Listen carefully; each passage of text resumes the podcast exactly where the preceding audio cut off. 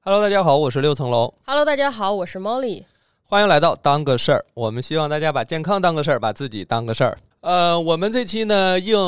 听众的需求来讲、嗯来讲一讲这个关于生育损伤的问题。坦诚的讲，我二三年这是我的这个重头工作，上半年我去做了系列的生育损伤，一个一个损伤去讲，讲了几个之后呢。平台各个平台 纷纷建议，呃，对六老师要三思啊，这个选题你再考虑考虑。对，然后呢，我这个蛰伏了半年， 到春节我又搞了一期，对我看到了，啊我好们又像还上了热搜，是不是？对，又讲了一期关于生育损伤的话题，但只不过那个是一个更大范围来讲了。嗯讲完之后呢，嗯、我不知道你的感受是怎样的啊。我先说我的感受，就是嗯我讲完之后，我仍然认为不太尽兴。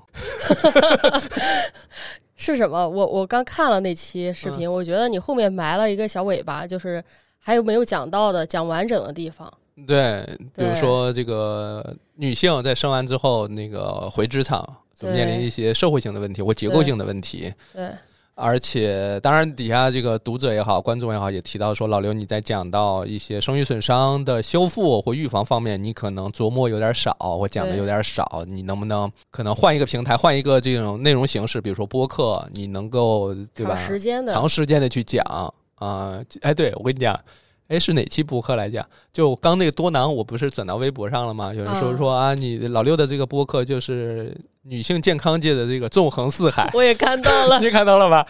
我说不不不不不，我们我我们可聊不了这个 Melody 老师的四个小时那种，对，呃对我们可能够呛，对但我们努是力的方向 呃也应该， 我觉得也到不 了。到不了。对，我觉得主要是因为播客这个肯定它的载量还是更大一些的，是内容量会大一些，是所以我的我觉得应该有可能在这边会聊得更加充分一些。嗯呃，当然，我们还是那句话，这发播客是不用额外花钱的，所以呢，这期聊不完，我们还可以再聊。对，啊，那呃，这期的结构怎么说？呃，我来介绍一下，嗯，嗯、就是分为四部分对，啊、第一部分呢，是我们去讲呃孕期可能会出现的生育损伤，嗯，或者说为后期的生育损伤埋下的伏笔对，啊、然后第二部分呢，是讲在分娩过程当中所面临的这生个育损伤，对生育的带来的损伤。嗯第三部分是产后这个身体上啊，这个心理上的一些损伤，但这些基本上都是服务于生理跟心理层面的。嗯，那顺着这个产后，我们可能第四部分会重点去聊一聊，比如说女性重回职场对自我认知、自我价值，包括在这个职场当中面临的困境，然后包括猫丽她也是刚刚重回职场，对，在哺乳期，包括有两个孩子，他从他的角度，或者说从他的真实的体验上来讲，来补充这期播客的我的欠缺，因为我我既没有孩子，我也没有体验过生育这个过程是，啊、所以我再去讲这个东西，多多少少还是会给大家带来一些困惑，就是一个男的为什么要讲这些？我们仍然面临这样的问题，因为有很多人可能第一次听到这个播客，甚至通过播客第一次认识老六，嗯，和 Molly，对吧？在这样的情况下，我们或许还是需要有一个更加完整的、多元的、丰富的一个内容形态了哈。嗯，我们再叠一层甲吧，因为我们在开始之前，我们俩在沟通这个内容的时候，其实是有一个比较大的顾虑，就是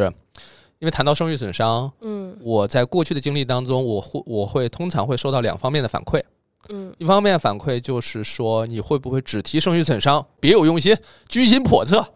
对吧？你影是响生育，啊、你是不是想要人类灭亡等等这些，这是有一类声音。另外一类声音就是说，这么着重去谈这个生育损伤这件事情，却没有提到一些康复啊，或者是恢复啊，或者说预防这样的措施，让那些本来有计划去生育的人增加了很多焦虑。这两拨人呢，其实我们也知道，社会当中有人选择生，有人选择不生，但他们都希望能找到一些佐证自己选择的一些证据。对，啊、那我们非常抱歉的跟大家讲，就是我们很难说是就是奔着为谁提供证据来的，我们是只能说，因为我们在开始之前，我跟猫丽聊，我说我们在现实生活当中会遇到有些人会努力的去寻找各种证据去证明自己的选择是对的，同时也会努力的去找证据去证明去别人选择的是错的。你走了 A 这条路，你一定想要努力去证明，要么 A 是非常对的，要么 B 是错的。嗯，对吧？那走 B 这条路的人也是一样的，他也是希望证明他是对的对，啊，因为人生不能回头，是，你只能一条道往下走，是，所以你要非常或者说你迫切的需要证明自己这条路才是最适合自己的、最对的。当一个人他没有那么笃定的时候，他必然会去努力从外界寻找认同、寻找信息、寻找佐证，嗯，对吧？是，那我们这期内容很可能面临的问题就是两边都得罪，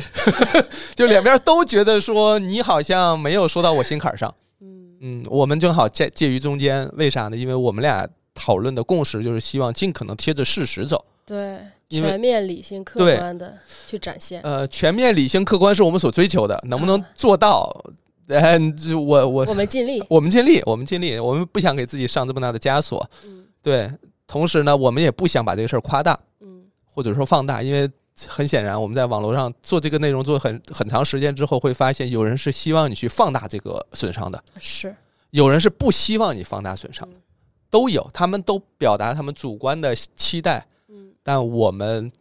不得不紧贴着事实走，对这是我们想要去坚持的一个东西，对对吧？好，所以就是我们叠完甲了。啊、就是那大家可以开始骂了， 开玩笑，开玩笑，大家都是非常贴心的、温和的听众啊。其实我觉得应该大家可以听一听，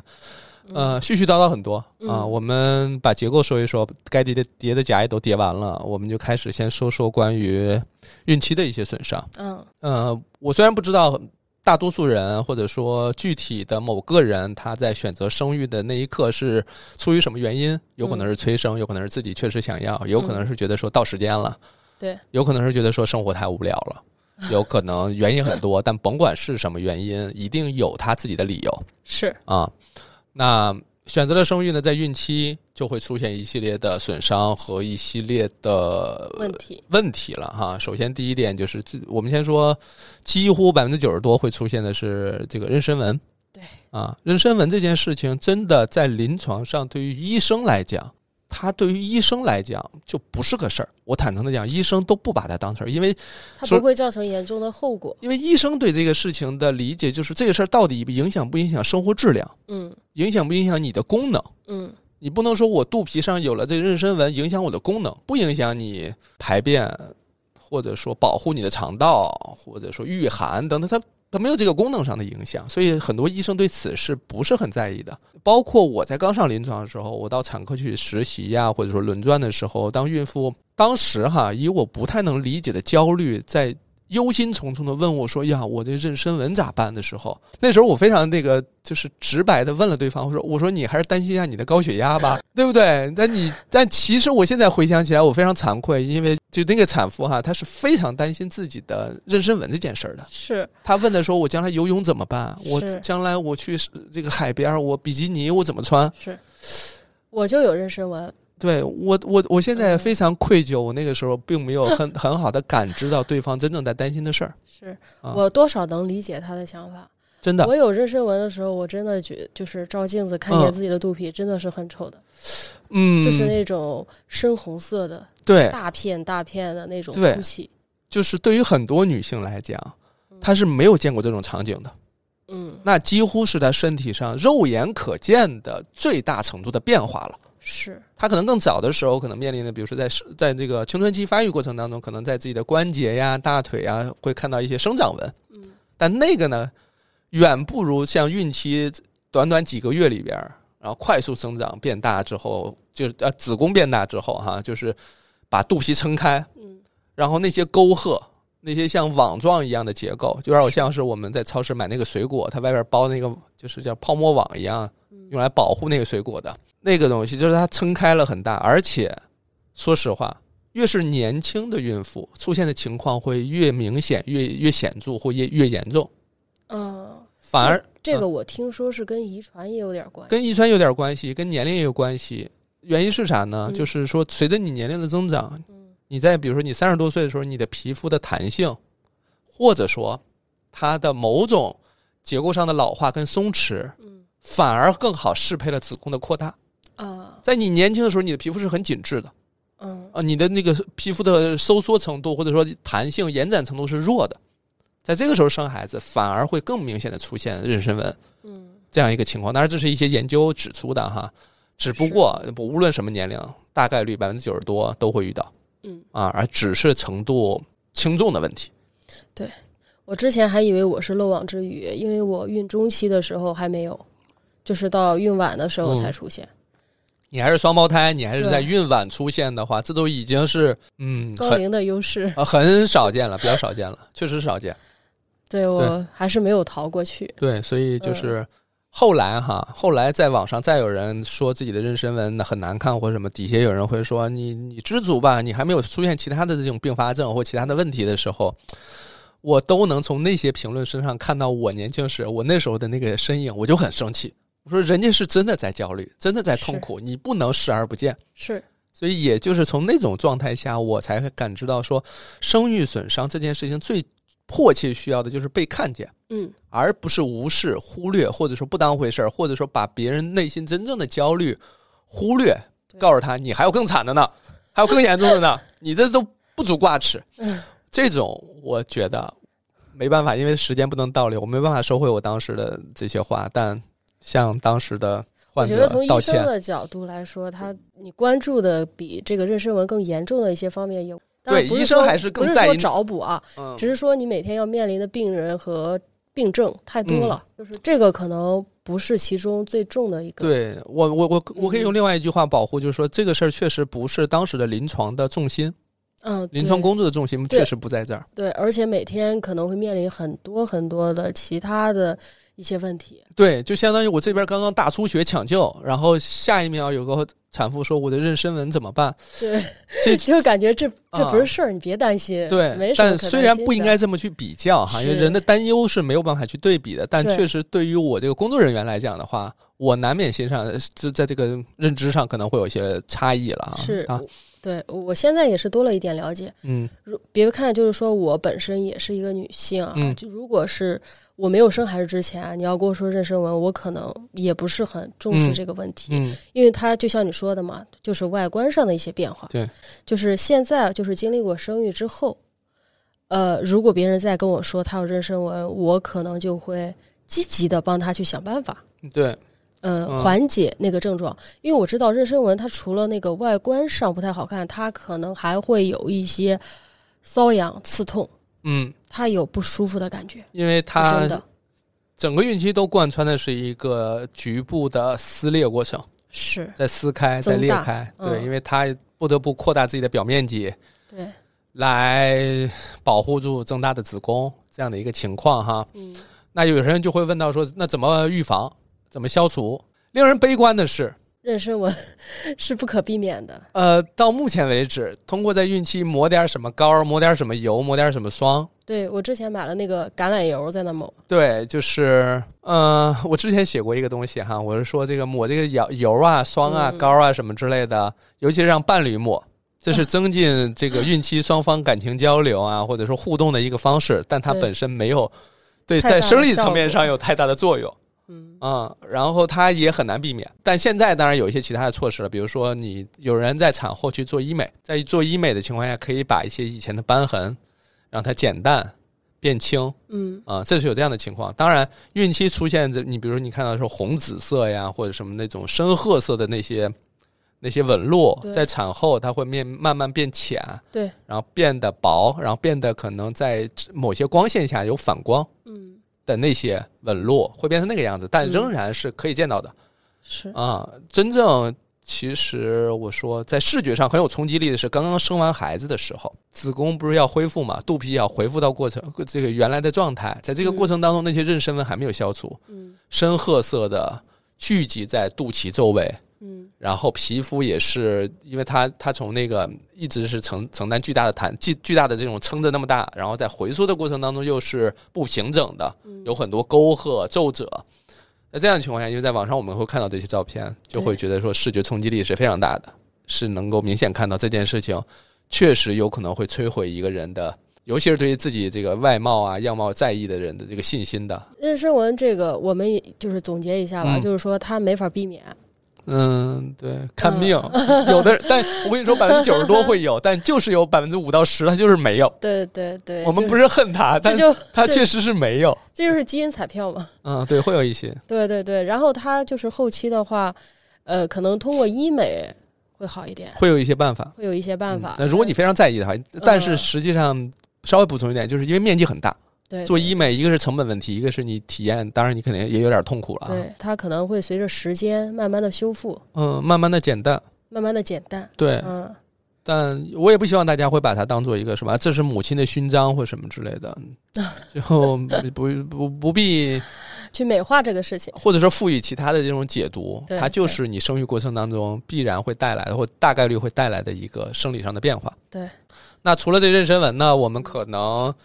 呃，刚才你比如说你讲到的，说我们觉得孕期可能会比较就是整个很肿胀，嗯然后会觉得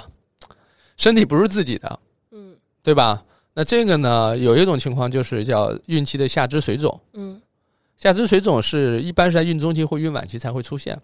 原因就是因为在子宫增大，然后孩子也在增大过程当中，子宫压在了下腔静脉，压在了就是整个我们腹部在脊在那个脊柱旁边有那种大的血管，嗯对吧？就是上这个下腔静脉啊，或者辅主动脉啊等等这种。嗯当这个血管被压住的时候，这个静脉回流受阻，就是在原本在腿部的那些静脉的血回到流回到心脏变慢了，嗯更多的停留在这个腿部，嗯那这时候会引起水肿。嗯所以有的人就比如说在平时可能穿三五的鞋，然后在孕期可能就穿穿成三九了。啊，就是呃一摁一个摇儿那种嘛。对，呃，一个一个摇儿，这也太 一 形象对一个一个坑儿，然后半天也恢复不过来，嗯，就是所谓的水肿。呃，会面临一个是脚会变大，嗯腿也会变肿嗯啊。那这种处理办法呢，就是呃，把腿部要略略微抬高到心脏平面以上，啊，比如平躺啊或什么的，要要给它抬高一点儿，帮助静脉血在中立状态下往尽可能多的往心脏回流。嗯这是一个处理办法。为啥我们会在意这件事情？因为静脉回流受阻或变缓慢之后，血流的慢了，就增加了血栓形成的风险。啊，静脉血栓是吧？对，静脉血栓你形成了之后呢，要么就是局部可能缺血，然后呢皮温就会发生变化，就是你比如说这血血栓形成了，不就不流血了吗？嗯这部分皮肤就变凉了，因为流流血液它同时还除了营养成分、氧气什么，它还带着热量。啊那这部分你会觉得它温度会发生变化，嗯所以它皮温会发生变化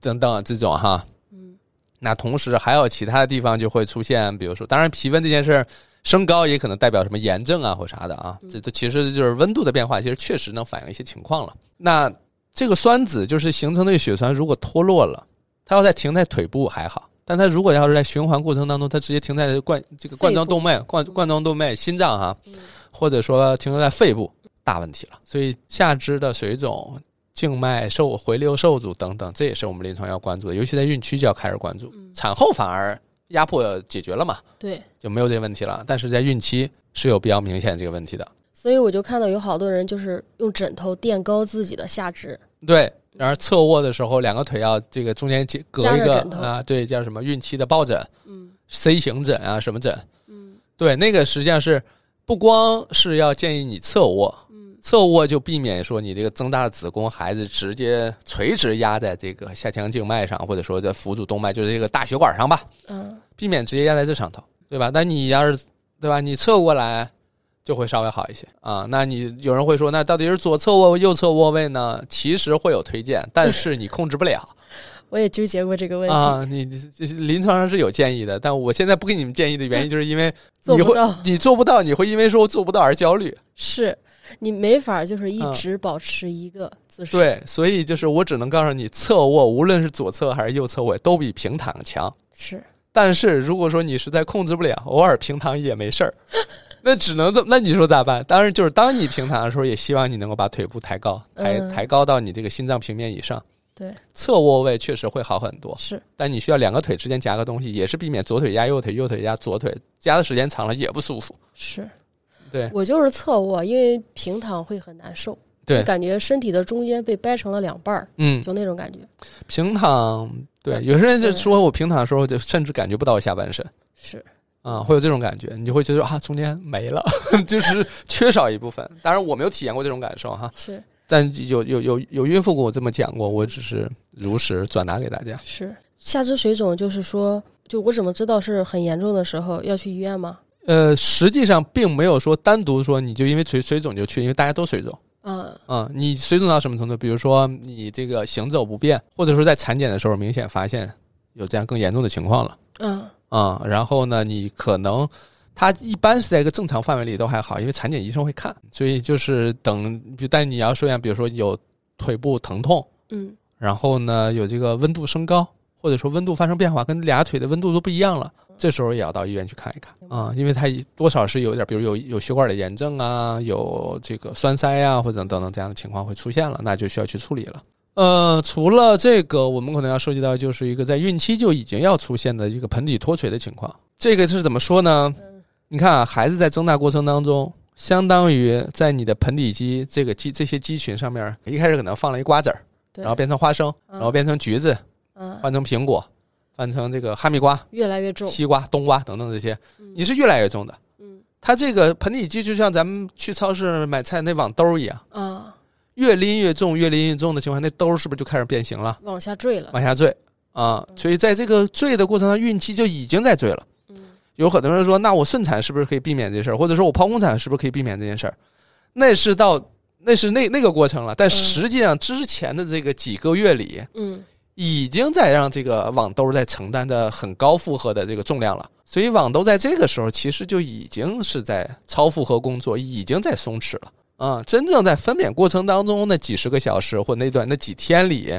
对于网兜的影响已经减弱了嘛，差别不大了。实际上，就比如说你多一天生跟少呃晚一天生或早一天生晚一天生，这其实差别不大，啊对吧？真正对盆底的持续的，因为那是二十四小时的呀，它不间断的在给这个盆底压力肌施压嗯，在这样的情况下，盆底肌早就已经出现了一系列的松弛、老化、弹性减弱等等这样的情况了，对吧？它会有什么表现呢？呃，孕期的表现没有那么明显，当然你可能孕期你也能感受到哈，就是比如漏尿的情况，在孕期有时候就会有。大家可能理解就说啊，是不是子宫增大挤到膀胱了？啊，对对，对吧？你挤到膀胱或什么之类。但是呢，你要想想看，咱们平时在正常情况下，咱们去搬抬重物啊，去大笑啊，或者说跑跳的时候，嗯在正常的盆底肌群的时候，它也是不漏尿的。但有些人在这种情况下就会漏尿，是也是在给膀胱施压这样的一个状态。所以，总之呢，是在给膀胱盆底肌施压的情况下会出现漏尿嗯啊、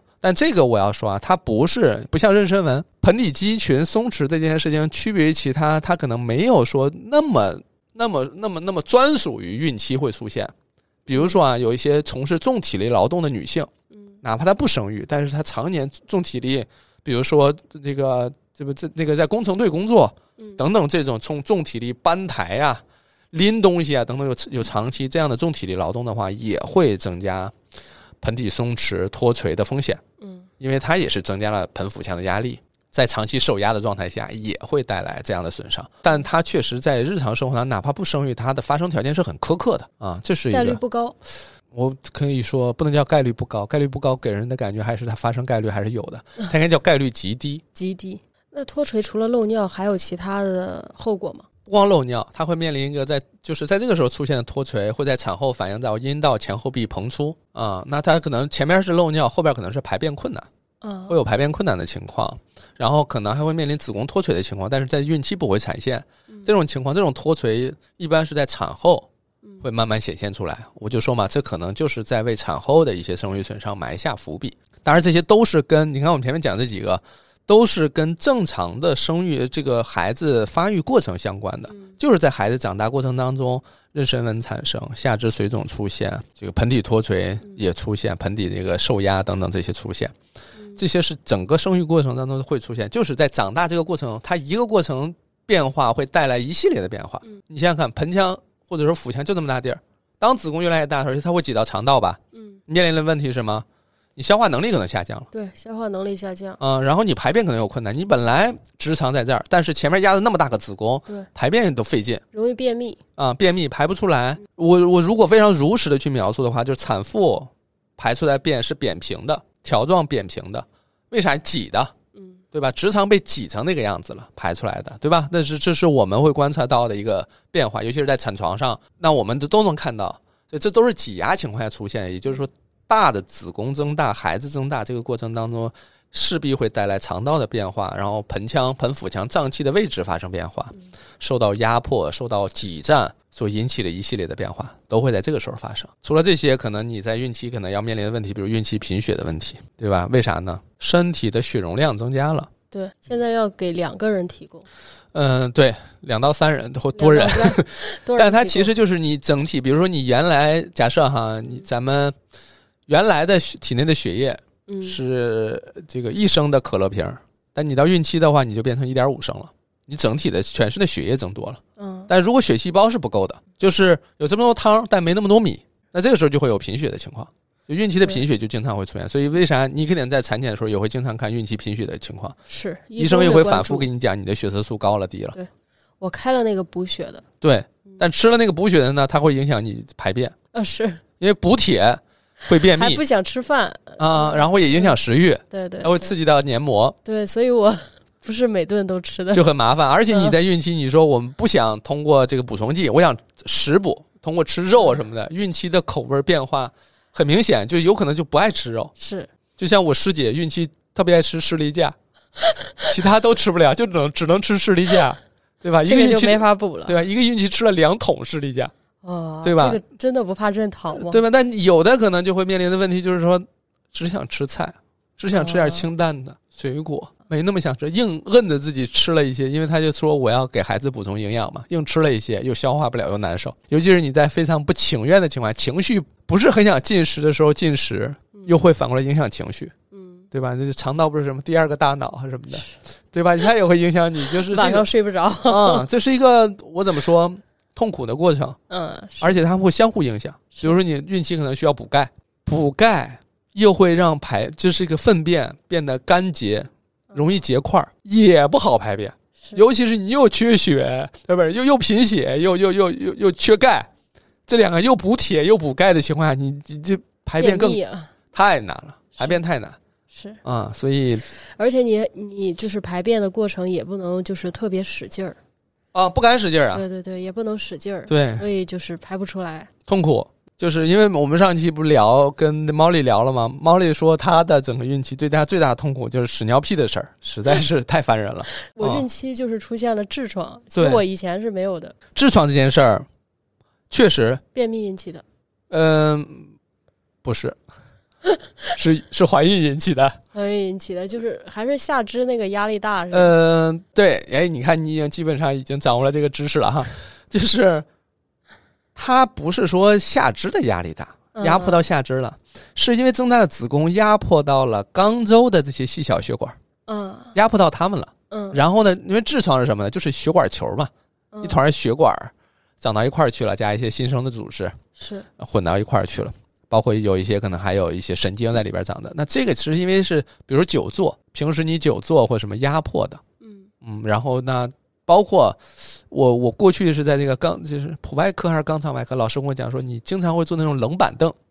嗯冷的地方嗯，做凉的，也有可能会刺激那儿那个，比如小血管增多，因为那儿太凉了嘛，它要嗯增多，增加血供等等这些，这个也会增加你发生痔疮的这个可能性。嗯而孕期就是其中一个很重要的点，就是压迫了嘛，嗯长期缺血那个地方不就开始产生很多新生的小血管，长出来一些，内痔外痔就会出现，嗯所以这是跟生育相关。就比如说有人说这个。哎，我当然这个话我也不知道啊，这我没有认真的去找过它的这个来源，就说这个十男九痔，十女九痔，咱我们也干听脆就说直过接改成十人九痔就好嗯了。十人九痔对，就感觉好像男女都是百分之九十的发生概率，那就是那就都是对有痔疮，跟嗯久坐相关，跟压迫相关，这是在孕期出现，很痛苦。是，但孕期的痔疮好像就是没有很好的办法，呃，确实没有太好的办法，因为嗯对首先它可以，你你可以这个坐浴是啊。坐浴让它，因为那个血管是啥呢？它比如说它它它长出来了什么的，然后你通过坐浴或什么能让它缩小，嗯然后有的可能还会消失看不见，嗯，会有这样的情况。包括那个原来在肛肠外科我们实习的时候，嗯我带我那老师，他说：“哎，我就不喜欢做这些痔疮的手术。啊其实这些痔疮啊，在家里好好坐一坐浴、泡一泡，都能好。它能根治吗？就是它能缩回去，啊就是它不影响你生，它可以泡到它不影响你生活。但是呢，就是啊没有人有那么多功夫时间依从性好到说我就是听医生的，他踏踏实实泡仨月就没有难。度太大了，对，大家做不到，所以最终就说算了，给我切了吧。是可是切了还会长，它还不能根治，就是你引起那个痔疮的那个客观因素还在，比如嗯你这你的工作仍然是久坐，这对就吧没办法，你那你仍然就没辙呀，你比如说开车开车的，出租车也好，滴滴也好，或者说拉货车的这些，他们就得久坐呀，他们不能站着开车呀。是，这种情况就会面临这样的事儿。孕期还稍微好点，儿，因为生完生完，它这这段这个这个叫什么引起痔疮这个因素就就消除了嘛。对，当然排除你这个很快要怀二胎三胎哈。那这个时候就是消除之后，痔疮会得到缓解，但孕期确实会存在，嗯，而且你很棘手，你不知道要怎么处理它是啊、你是手术抹 药，而然后他们说我不抹能药，随便用药啊。我用药到底用什么药能行呢？合适不合适？对，而且坐月真的大肚子很不方便。嗯，然后他也会担心一些药物抹的药膏当中是不是含有什么对对，胎儿不有好害的的成分或对什么之类的。对对坦诚的我讲，就是孕期能不用药就不用啊对药，这是大多数孕孕妇的那个啥心理 啊、医生其实也是这个意思，就是能不用咱尽量不用。嗯为啥？因为有时候你用了药吧，哪怕从指南、从规范上都觉得孕期没这个关药系没没事儿可以用，但是他也会觉得说啊，我用完之后我头疼，是不是有关系？ 嗯，或者说我运的过程当中我有点少量出血，可哪能怕完全不是相关。，啊对，可能完全是两个不挨着的事儿。嗯但他就会认为说是在用药期间出现的，嗯，这两个是同时间出现的事儿，它会变成因果关系。是所以，那对于医生来讲，就是说，那要不咱就别用了，能不用尽量不用。所以，孕期有很大一些问题是，孕妇在扛住扛的过程当中扛出问题了，因为她不用药嘛，她没法用，或者说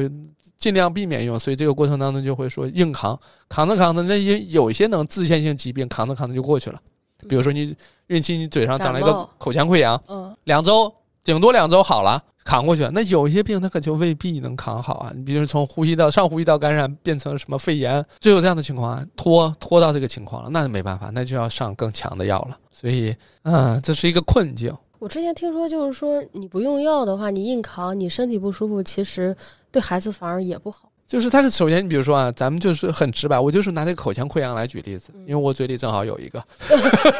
我说呢，我这为啥举一个这么邪门的例子？嗯就是我也有一个，就是我的意思就是说，口腔溃疡不是大事儿吧？嗯，很小的事，啊，但它影响你吃。疼，你喝口水都疼。对，水的摄入量减少了，嗯吃的呢也少了，那营养是不是减少？这个疼啊，它可是二十四小时疼，你晚上睡觉都疼。嗯，你不光你要还影响睡眠。啊，你不仅要考虑下肢水肿、静脉血 栓什么什么乱七八糟这些大问题，你同时嘴还疼，生气，嗯，心里想吃螺蛳粉 儿啊，然后又 失眠，还吃不上，对吧？嗯，你就有这一大堆，它就会影响你，很想很想，比如说眼睛干，比如耳朵不舒服，就仅仅是一个非常小的事儿，在孕期它都会被放大，形成一种瀑布效应。嗯就是连带着整个人的状态都不好。那你说这种情况会不会影响胎儿呢？会会啊，你吃不好、睡不好、心情不好，对胎儿当然是有影响了。嗯因为你心情不好的时候，你体内的激素水平的跟你心情好的时候又是不一样的一个水平，嗯血压、心率都不一样。嗯那这种情况可能通过胎盘、脐带也会反映到孩子那边去，对吧？那就是就是连带性的。你反过来，而且但你要说这个又又会让大家陷入焦虑，就是我本来已经很痛苦了，你一说会影响孩子，我更痛苦了。哎呀， 我已经影响了仨月了，我已经难过了仨月了。我我是觉得你实在是很不舒服了，还是要听医生的。对，还是要听医生的。就是不是说医生给我开了药不行，嗯我也不吃，我也不弄，对，我们要面临的问题就是能不用尽量不用，但对是该用必须要用，是是是，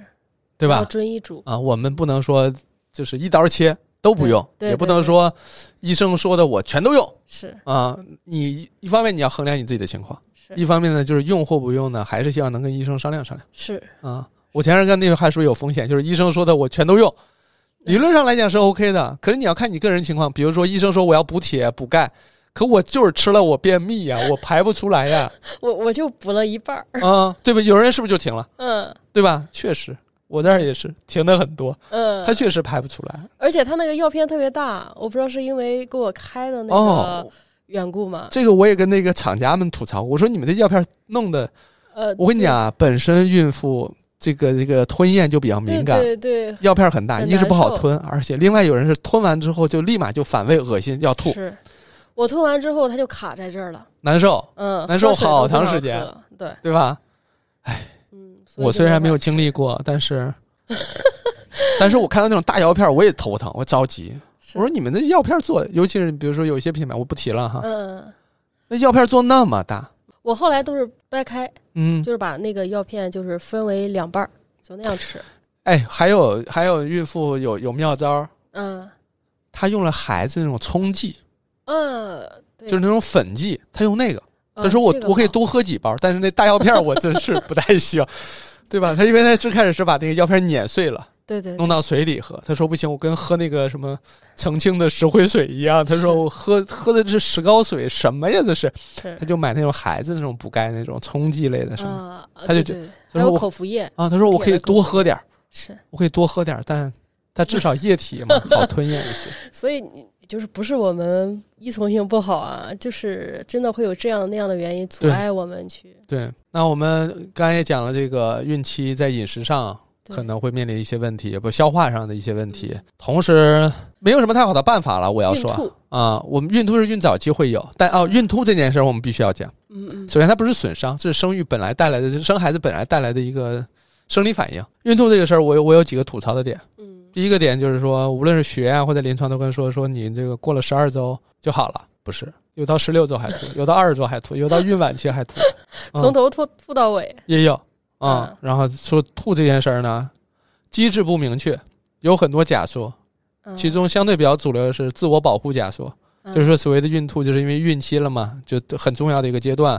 对于饮食上的注意是很在意的，呃，就是它这个需要它是营养健康的，所嗯以说孕吐呢，实际上是一种自我保护机制，就是当你不小心吃了有毒、有害、有污染的食物的时候，孕吐是用来保护你的。可是这个学说有点没有那么能能站得住脚的原因，就是因为正常吃饭你也吃不了啊，你不能说自我保护到因噎因噎废食啊。对对吧？所以就是孕吐到有的人一点儿都吃不了，所以有很多我们在在门诊也好，或者说跟产妇或孕妇讲的时候，我们都会说，趁着能吃的时候多吃想吃点啥吃点啥啊，是这然后样的并且说吐了没有关系，可以再吃，嗯你不要是因为吐了就不吃了，嗯不吃你的营养又跟不上，发育的早期阶段你用你你的营养需是是有一些必要的营养需要补充的嘛，嗯比如前三个月你要吃叶酸呀，你吐了那咋办呢？再吃，对呀、嗯，但这个就有点显得很没有人性，说我都是吐成这样了，还让我吃，我我之前还嗯听说就是说你吐了之后，你想吃点啥就吃点啥。对你脑海里第一反应出来是啥就是啥对，有的人想吃辣条，啊！有人想吃烤串儿，我是我也见过，嗯想吃烤串儿对啊。然后首先是孕期的这个口味变化这件事情，我觉得是大家都都知道的哈。嗯但孕吐的带来的影响，很多人是忽略的，嗯因为以为是只是吐就还行，但其实很严重。嗯然后这个吐是难以抑制的，你通通过什么转移注意力呀、或者是在一些工作场合或者严肃的场合，这些是很难控制的。它难受影响正常生活了。对，而且这个难受吧，他不是说过了这段就好了，他几乎是你二十四小时你都能感知到有这么一种感觉想吐的感觉，啊，不舒服。但是当然，这个过程当中有人会说，那嗯，怎么弄点什么止止吐的药啊？这就提到我们妇产科这个医学史上的一个重大的一个医疗安全事故，就是之前有一个药叫反应停，啊，反应停就是用来止止孕吐的，嗯吃上之后就不吐了，就没有那种感受了。嗯可是呢，这会造成胎儿畸形，就是后来生出的海豹儿。海豹儿就是没有，就是这个躯干直接接的是手跟脚，就是没有这个腿、胳膊跟腿的发育嗯等等类似这样的，我就是历史照片了啊。这是当然，我在我在上学的时候都已经是这这些事儿都已经进入教科书了，嗯，就是它已经早就过去了嗯。但那个时候就说，人们对于孕吐这件事情是是想办法去治疗它，但到目前为止没有那么多安全有效的方法。当嗯然，民间有很多不同的方法，比如说啊，有研究会证明说，可以喝无糖可乐，刺激你的迷走神经，会抑制你的这个这个这吐个的感呕觉，吐的这个反射。嗯，有的人好使，有的人不好使， 就是并没有一个放之四海皆准的方法。是，还有人用其他的方式，比如说什么捏手腕儿啊，或者说，当然这里边也涉及到一些传统医学会给出的一些建议，说对于一些穴位啊什么之类的，我不确定这个是怎么着，但但它有一个有一个从生理层面的逻辑，叫做转移注意力嗯，就是你比如说你本身头疼，但你如果腿骨折了。头疼可能就没那么，就可能会容易让你忽略。嗯，它那个也是给你一个手部或哪里一个持续的疼痛的感觉，对会让你暂时掩盖了或忽略了呕吐的那个那个冲动。我是不是听说现在也有医院也有那个输水或者什么？也对，用用药，然后比如说嗯维生素 B 族了、B 六、嗯输液、嗯 B 族也会用，然后会有一些其他的止吐药，但这个就要看你的情况，因为他要对医生也要权衡利弊。对，嗯，也就是说医医院其实是有办法的，反过来，对医生是有办法的。对，如果你吐的太厉害的话，其实是可以去医院去缓解的。对，医生还会在意你的酮症。呃，原因是什么？因为你长时间吐，然后呢不进食，脱水，对身体应该就会开始通过消耗脂肪、消耗肌肉啊什么等等，就是来来来来提供能量。嗯那这个时候呢，就会造成你这个对吧，酮体增加，嗯它会引引发一系列更严重的情况。嗯，对，这是对我们临床上来讲是一个急症的情况，或者说严重的情况，嗯所以我们要关注孕妇呕吐的情况，嗯所以这是我们要关注的点。当然，还有一些比如说甲状腺功能异常引起的这种更加持久的这个呕吐、恶心，包括更长期的你这个吐的情况，你可能还面临着其他的，比如血压增高嗯啊、你颅压增高等等，这些也会有一些反射性的呕吐啊，或者说喷射性呕吐，嗯包括你平时可能饮食安全当中，比如吃了不干净的东西，嗯呃没有做熟的东西，呃污染的东西等等引引起的呕吐，我们是实际上在临床上我们要做的是鉴别诊断，排除你一系列其他原因所引起的呕吐，才能说 OK，你这只是简单的孕吐，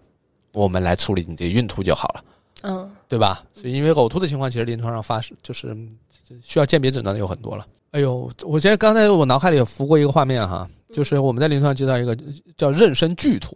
啊，剧吐，就是剧烈呕吐了，就是嗯叫妊娠剧吐。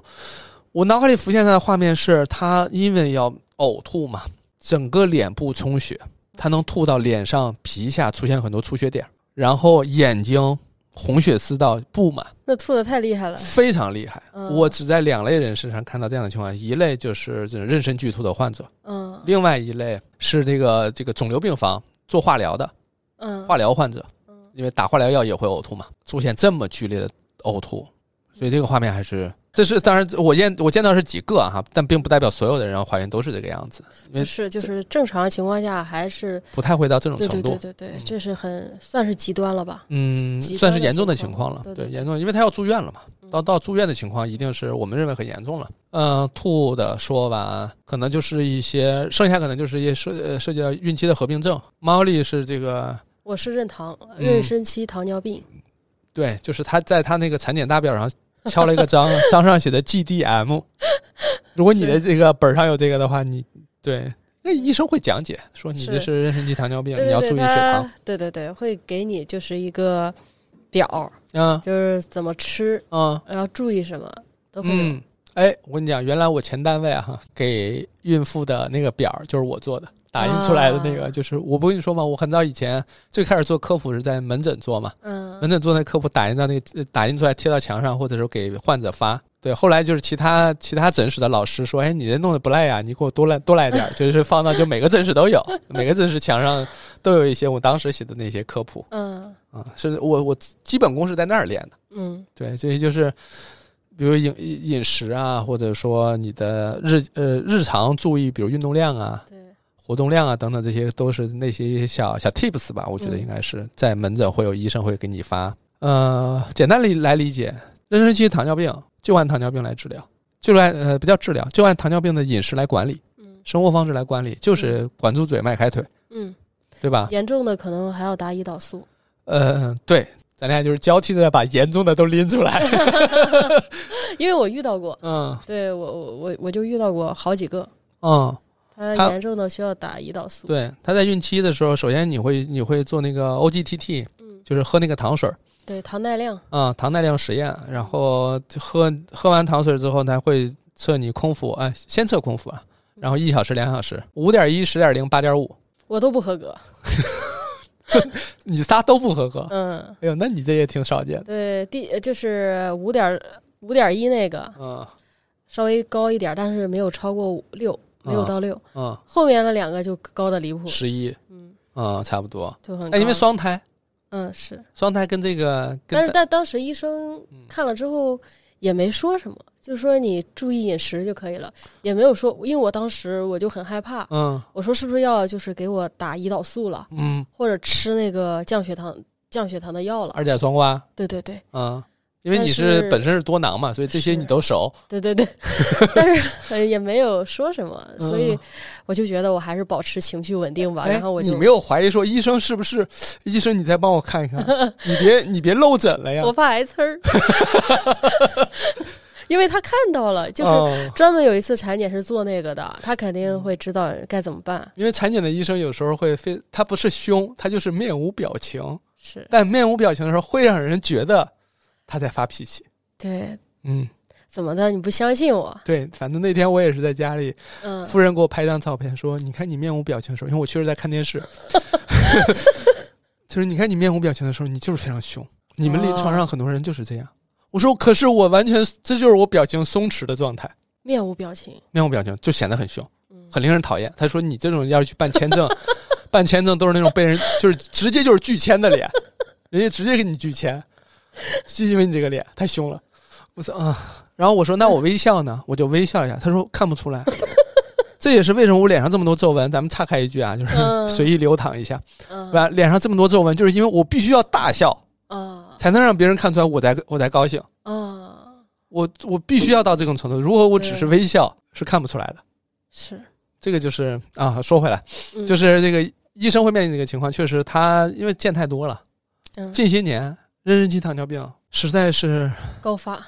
很无 力，我们就是很无力，因为因为啥？它跟它好像跟产妇的利益相矛盾，嗯因为产妇包括产妇的家庭都希望多吃多给孩子营养，嗯但医生呢是希望你控制、嗯控制再控制，嗯这两者好像总是有矛盾嗯，这目标对不齐嗯。但实际上，医生为什么让你控制呢？第一是孩子小点儿好生，嗯第二孩子小点儿损伤也会少点儿。嗯，可是呢，这事儿现就在讲，生活条件太好了。可是这个事儿就是在临床，它就是讲不通。嗯，换的就是说我得吃好的，对，我得我得孩精子，更嗯聪明对。吧？我从一开始我就要对孩子，我我别说等孩子生出来我再精细化喂养，我从孕期我就精细化喂养我 自己。很多人是这样的，嗯，对是？吧？我是我一日三餐怎么搭配，什么什么吃是？但是说实话，有时候吃的吃就多了。我到最后吃的还不如我平常吃的东西，对啊，就是完全是减肥餐了，啊没有油，对你你你没有油，然后就那个捞水捞蔬菜， 啊，就是水煮拌一拌水煮菜，对对对，鸡加胸肉点盐，加点盐，嗯，我就想着赶紧生，生完我就能正常吃对饭了，因为我还贼想火锅。健身嗯健身餐，对对对，嗯，那是那是一种非常非常严格的健身餐，对，就是你健身餐你还能放点沙拉，放点什么凯撒的凯撒酱什么啊之类的，加点味儿，加点味儿，但是那个就是放盐，嗯放，点盐调点味儿就行了。哦，我跟你讲，嗯我这就想起一个这个这偏门的哈，嗯有人不是这个妊娠期糖尿病嘛，嗯，然后呢只能吃这个菜，嗯水煮沙拉，呃水煮 水煮沙拉可还行，水煮菜，水煮菜，然后水煮这个鸡胸肉什么的，它嗯实在没有味儿。嗯，然后呢，他还有点血压高，他还吃不了盐，家里就说给他弄点稍微弄点酱淡的，弄点酱油儿，或者怎么着，嗯啊，酱油也不敢放，说吃、嗯哎万一吃点酱油，会不会孩子的肤色会不会发黑？嗯就已经开始有这种担心有这了。种担心当然，首先是这是不对的哈。嗯收回来哈，总之就是他都都不放，没法放，嗯，就吃淡的，吃淡的。然后哇你知道他最后他怎么弄的吗？嗯，他蘸着白醋吃。他说让我稍微有点味 儿，我特别能理解。啊，让真我的稍微有一让我的味觉有一点点刺激就行。是我嗯操，OK，我不知道鸡胸肉蘸白醋，是啥味儿？ 我没有试，我没有试过，但我不知道，但我我能嗯体会到当中的艰难。就是那样吃的话，可能增重会慢一点。我我就记得我就是吃了一顿火锅，然后第二天重了两斤， 但是我不知道是不是水，就像对，水钠没阻有流对对没有对排出去，没有确排实出去。但但是它也确实太明显了。如果我吃那个健身餐，就不会出现。对，因为嗯，有有很多人啊，在孕期的某一个阶段，尤其是接近孕晚期的时候，他会说：“老六，我一天长一斤啊， 一天长一我斤、特啊。能理解，我真的见识过 奇迹。我说：“那我我怎么弄？我那我只能建议你，对吧？对，多就喝水，吃。多排尿，多活动，多走动。对，减饮食肥餐还不能多吃，减也吃一点儿。减肥餐你吃多了，那不就是正餐了吗？啊 对吧？对，所以你说怀孕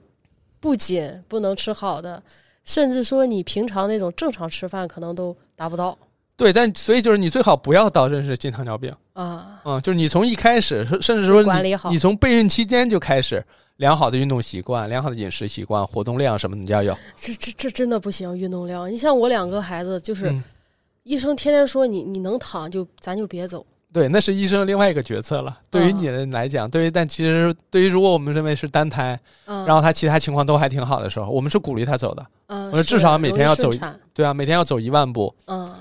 对吧？你可能至少要走一一万步，差不多一个小时到七十五分钟左右。就这个活动量对于你来讲就，对于一个单胎嗯，来讲就还好，嗯，但双胎就是另外一回事。双胎确实是，他就是，嗯、呃，对，相当于走的是另外一条路了。所以刚开始怀孕的时候，医生跟我说，就是说，他说你胖个二十斤松松的，我还不信，你知道吗？这就是嗯，没经历过你还跟他较劲呢？啊！我说不可能，嗯，然后我猫力是 谁？我我能我能听你的。 对，咱也看了那么多科普，对吧？我、嗯我就没有大鱼大肉，就那种吃啊，嗯我我很克制的，嗯但是也也没最后也不行了。啊，有没有那种唉防不胜防那种内心的感受？就是拗不过命运的，对，嗯，呃，妊娠期糖尿病这个事儿确实好好跟医生沟通， 对对对，任堂我觉得现在临床上有很完善的方法了，有完善的方法，因为我们现在可能都会一般都会请那个营养科会诊了，对直对接对是开糖尿病饮食是啊、类似这种。当然不是说有的直接就上来，他可能会先调整你饮食，对，结合你自己的饮食习惯再进行调整。因为有些，比如说咱北方人很爱吃面食，嗯，南方很爱吃米饭，这些都需要个体化的去控制。按照食谱吃，对，嗯，完了之后呢，可能就会涉及到比如妊妊高，高，嗯、妊高，比如说子痫呀、子痫前期啊等等，这些都是跟血压增高相关的。嗯血压增高这件事情是一个孕期来讲的话，稍不注意就变成危重症了是，啊、那有的人可能就先天本来就是在生孩子之前的就血压就高，嗯，有的是在生孩子过程当中出现血压高的情况，跟他饮食啊，比如是比如说平时饮食当中盐的量多少啊，然后平时的身体的基础疾病啊，或者基础的这个生活习惯等等有一些相关性，都有可能会导致血压增高。血压增高这件事情的问题在哪儿呢？就是首先，比如说你自身血压增高跟胎盘之间如果形成形形成一个这个压差的话，嗯就孩子的血压跟你的血压脐带胎盘这血压有压差的话，就可能会出现胎盘剥离。哦，就直接给那胎盘顶开了。然后呢，也有可能会出现，比如说全身多范围内的，比如说有血栓形成啊，嗯或者说有明显的这种这种伤害啊，或等等嗯这样的情况就都出现了。比如说我们称之为，比如 DIC 啊、嗯子痫前期这种情况类似哈，嗯这一系列危重症都跟孕期的这种血压增高相关。嗯然后包括你可能你血压增高，你可能还会面临头晕、恶心，嗯，然后你你可能视视觉也会受影响。是，对吧？你可能视物模糊，对啊、你可能有呕吐、恶心嗯这些情况就都会出现。所以就是为啥，无论你生育不生育，血压增高这件事情都是一个需要去去关注的事儿，嗯对吧？心血管疾病、这高血压、糖尿病，你这这些病，如果说你怀孕前就有，你就是就是我们就称之为高危产妇，嗯对吧？然后你孕期出出现了，我们就要重点盯防。嗯啊，所以这块儿我怎么说？你唯一能预防的就是最好自己家里买个血压计，对自己量着点儿。对，同时呢，平时的低盐低油饮食，嗯，然还后是饮食，对，因为你其实真正落到产妇自己身上的时候，嗯你说她能自己用药吗？她能自己给自己诊断吗？对这个不啊对能？吧？你真正解决这些病还是得靠临床是，啊。但你自己呢，能做一些辅助，嗯就你少吃点盐。嗯，反过来就是说，如果说你孕期你本身血压很低，你嗯孕你孕期低血压，你可以多吃点盐，你可以吃的稍微咸一点，会有这样的帮助。当然，对吧？只是你一定要根据你的情况，当然医生也会在饮食上给你建议。但是像妊高啊嗯，基本上如果你到医院产检的时候不对劲儿，然后可能直接就被留下了。哦，对，这个是很有可能直接留下的，是，嗯直接而且就是说，患者自己，因为他他有时候他他会耐受，他会觉得没啥了。他的血压是慢慢升高的，甚至有些呃这个孕妇她会她说我就是因为我这是白白大褂高血压，我这是因为见了医生，我嗯看我不行，我一看到白大褂我就我就我就高血压，嗯他是他是是这么会解释。那医生有时候会说，好，过一会儿你再量，如果还高，那我们就要高就要高度警惕了。甚至你可能你在家里嗯你量了，比如你一百一百五，对吧？你可能或者说更高一百六一百七那种，你这就别在家待着了，就尽快到医院来，因为这个不光是影响你，它也有可能会影响孩子胎胎儿发育。对胎盘本身的这些都会有影响，所以这对是一个一个生命的基础体征。为什么叫血压是生命的基础体征？跟体温一样，嗯，就是因为它的影响是方方面面的，它是影响你，影响孩子，所以这个是需要重点关注的。它不叫损伤，它是生育有可能会带来的风险。嗯啊、如果你控制的很好，你没有，因为有很多确实人家血压很正常，那有一些就是对吧？包括我们在新闻上也看到过，妊娠期遇到比如心衰的、哮喘的，嗯然后甚至可能遇到外伤的，比如骨盆裂了，然后甚至出现，比如有的在孕期查出脑瘤的，各种各样对，癌症的，啊、相当于怎么说呢？就是所有其他疾病都有可能跟妊娠合并到一块儿，在同时间发生，这就变成了我们所谓的棘手问题，嗯就需要多学科会诊，专家坐一块儿去探讨，咱们这方案怎么来，怎么像这个，就像我今天我看了一个医生分享的病例，孕期三十二周还是三十多少周，嗯发现脑瘤，脑瘤已经非常严重生呃影影响生命了，怎么办？开始有接力棒的这个过程，就是产科先生，先剖宫产，剖完之后立马转手术，转手术做这个颅脑的嗯手术，嗯然后回来之后进这个神经外科的这个 ICU，然后住。这个过程当中还要考虑这个，比如奶的问题、产后恢复的问题等等这一系列情况。这种就是我们说是非常复杂的具体的个体嗯不希望大家遇到，但遇到呢，也只能说综合的大医院很重要。对，如果说你一切都顺利的话，你用妇幼保健医院或者私立医院都还行。但如果说你本身合并一些疾病，尤其是有一些特别专科的疾病，那么尽量选择是在这个专科上有优势的三甲综合医院，因为三甲综合医院一定意味着它有妇产科，嗯，对吧？你比如说你涉及骨科的、神外的、心血管等等的，那你可能要选一些这些本身这些专科就不错的，可能你在这儿会更加稳妥一些。是涉及到一些选医院的一些策略。嗯当然，你如果医院本身有人儿的话，你可 以问问他，征求一下这个医院的人的建议了。因为嗯每个地方的医院的或者说医疗力量其实是不一样的，医疗嗯资源也是不一样的。嗯他会有给出不同的建议了。那我们前面讲了关于讲了这个孕期的，孕期的对，我们再来讲这个分娩过程当中呢，涉及到分娩，我觉得我们应该分一下，就是、嗯顺产跟剖宫产对，对对对嗯，顺产这块儿是第一个问题就是裂伤的问题对，对对，婚姻撕裂，嗯，婚姻撕裂的问题。呃，婚姻撕裂分四级啊，一二三四级嗯这种分裂方式。很抱歉，这个太太那个啥了哈。分四级，它主要是跟它这个裂伤的程度、裂伤的深度，然后具体的影响相关。嗯比如一二级可能是小伤口，嗯出点血缝一缝，缝个一两针、两三针就行了。三级可能就已经到了这个就是阴道裂伤接近直肠的位置了，接近肛周的这个肌层的外缘儿。四度裂伤就是这个基本上就是阴道跟直肠打通了，这样的情况就是它就已经影响排便了嘛。就其实三度就已经影响排便了，四度呢就已经就是严重影响了啊。那这种裂伤呢，一般都是在我们的阴唇后联和正中。嗯正中这个位置往这个直肠这个位置去裂。那这边裂呢，主要是因为那边组织薄弱，嗯然后呢支撑结构比较少，就是因为那儿有很多脂肪嘛，就很容易裂到那儿去。这个裂它的主要原因是因为本身分娩这个过程就有可能会带来裂伤。嗯，因为比如说我们说阴道也好啊，宫颈也好，它们都有一定的延展性，有一定的弹性。但是如果说超过了它能承载的范围，就是假设一个皮筋儿它能有弹性，那它也有可能在你拉的拉的太长之后就断了嘛，一样的。阴道跟宫颈都会有，所以呢，这些地方都有可能会发生裂伤，尤其是在你巨大儿的时候。前面我们讲了，说你孕期孩子长得很大，有人可能说我们生了个十斤的大胖小子，这在我看来就是产妇受了多大的罪，对吧？因为我们说这个孩子的体重是两千五百克到四千克，这是正常体重，低于两千五百克是叫是低体重儿，超过四千克就是巨大儿，对吧？你低体体重儿呢，则意味着说他可能发育上有点异常。可能会发育受阻啊，或者什么其他原因，我们要检查它。巨大儿呢，就是在分娩过程当中可能有异常嗯，而巨大儿本身在于它远期成长过程当中，比如出现妊娠期糖尿病啊，它如果在它长大之后，那当然如果是男性的话，也面临比如说其他的风险，肥胖啊或什么的风险。那如果是女性的话，她也可能面临肥胖啊，或者说妊娠期糖尿病、高血压等等这些风险。那可能从她出生就已经带了这样的风险因素来了，所以巨大儿这件事情确实是需要引起大家注意的。当然，现在民众的认知来讲，很多人说啊，我知道了，孩子不是越大越好，但咱们国家太大了，肯定还有一部分人会认为就是孩子大了好，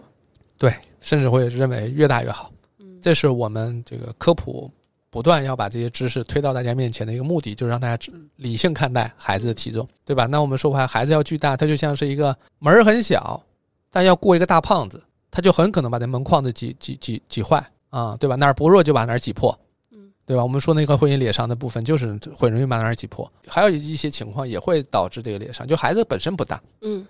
但是急产，嗯生的太快了，就还这个孕产妇使劲儿使太猛了，或者说没有按照医生或者助产师的要求慢慢去使劲儿，使太快的话，就是说阴道确实有弹性嗯，但你要给它点儿时间，让它慢慢的弹开。啊还没反应过来，阴道还没有扩张到那个程度的时候，你怕你你使劲儿使大劲儿了，生出来了，或者因为种种特殊的原因，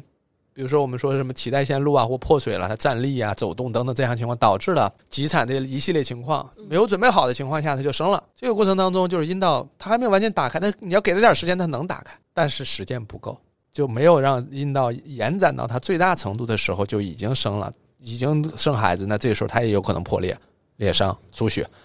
会有这样的情况。所以我们说生孩子宫口要开全嗯再生，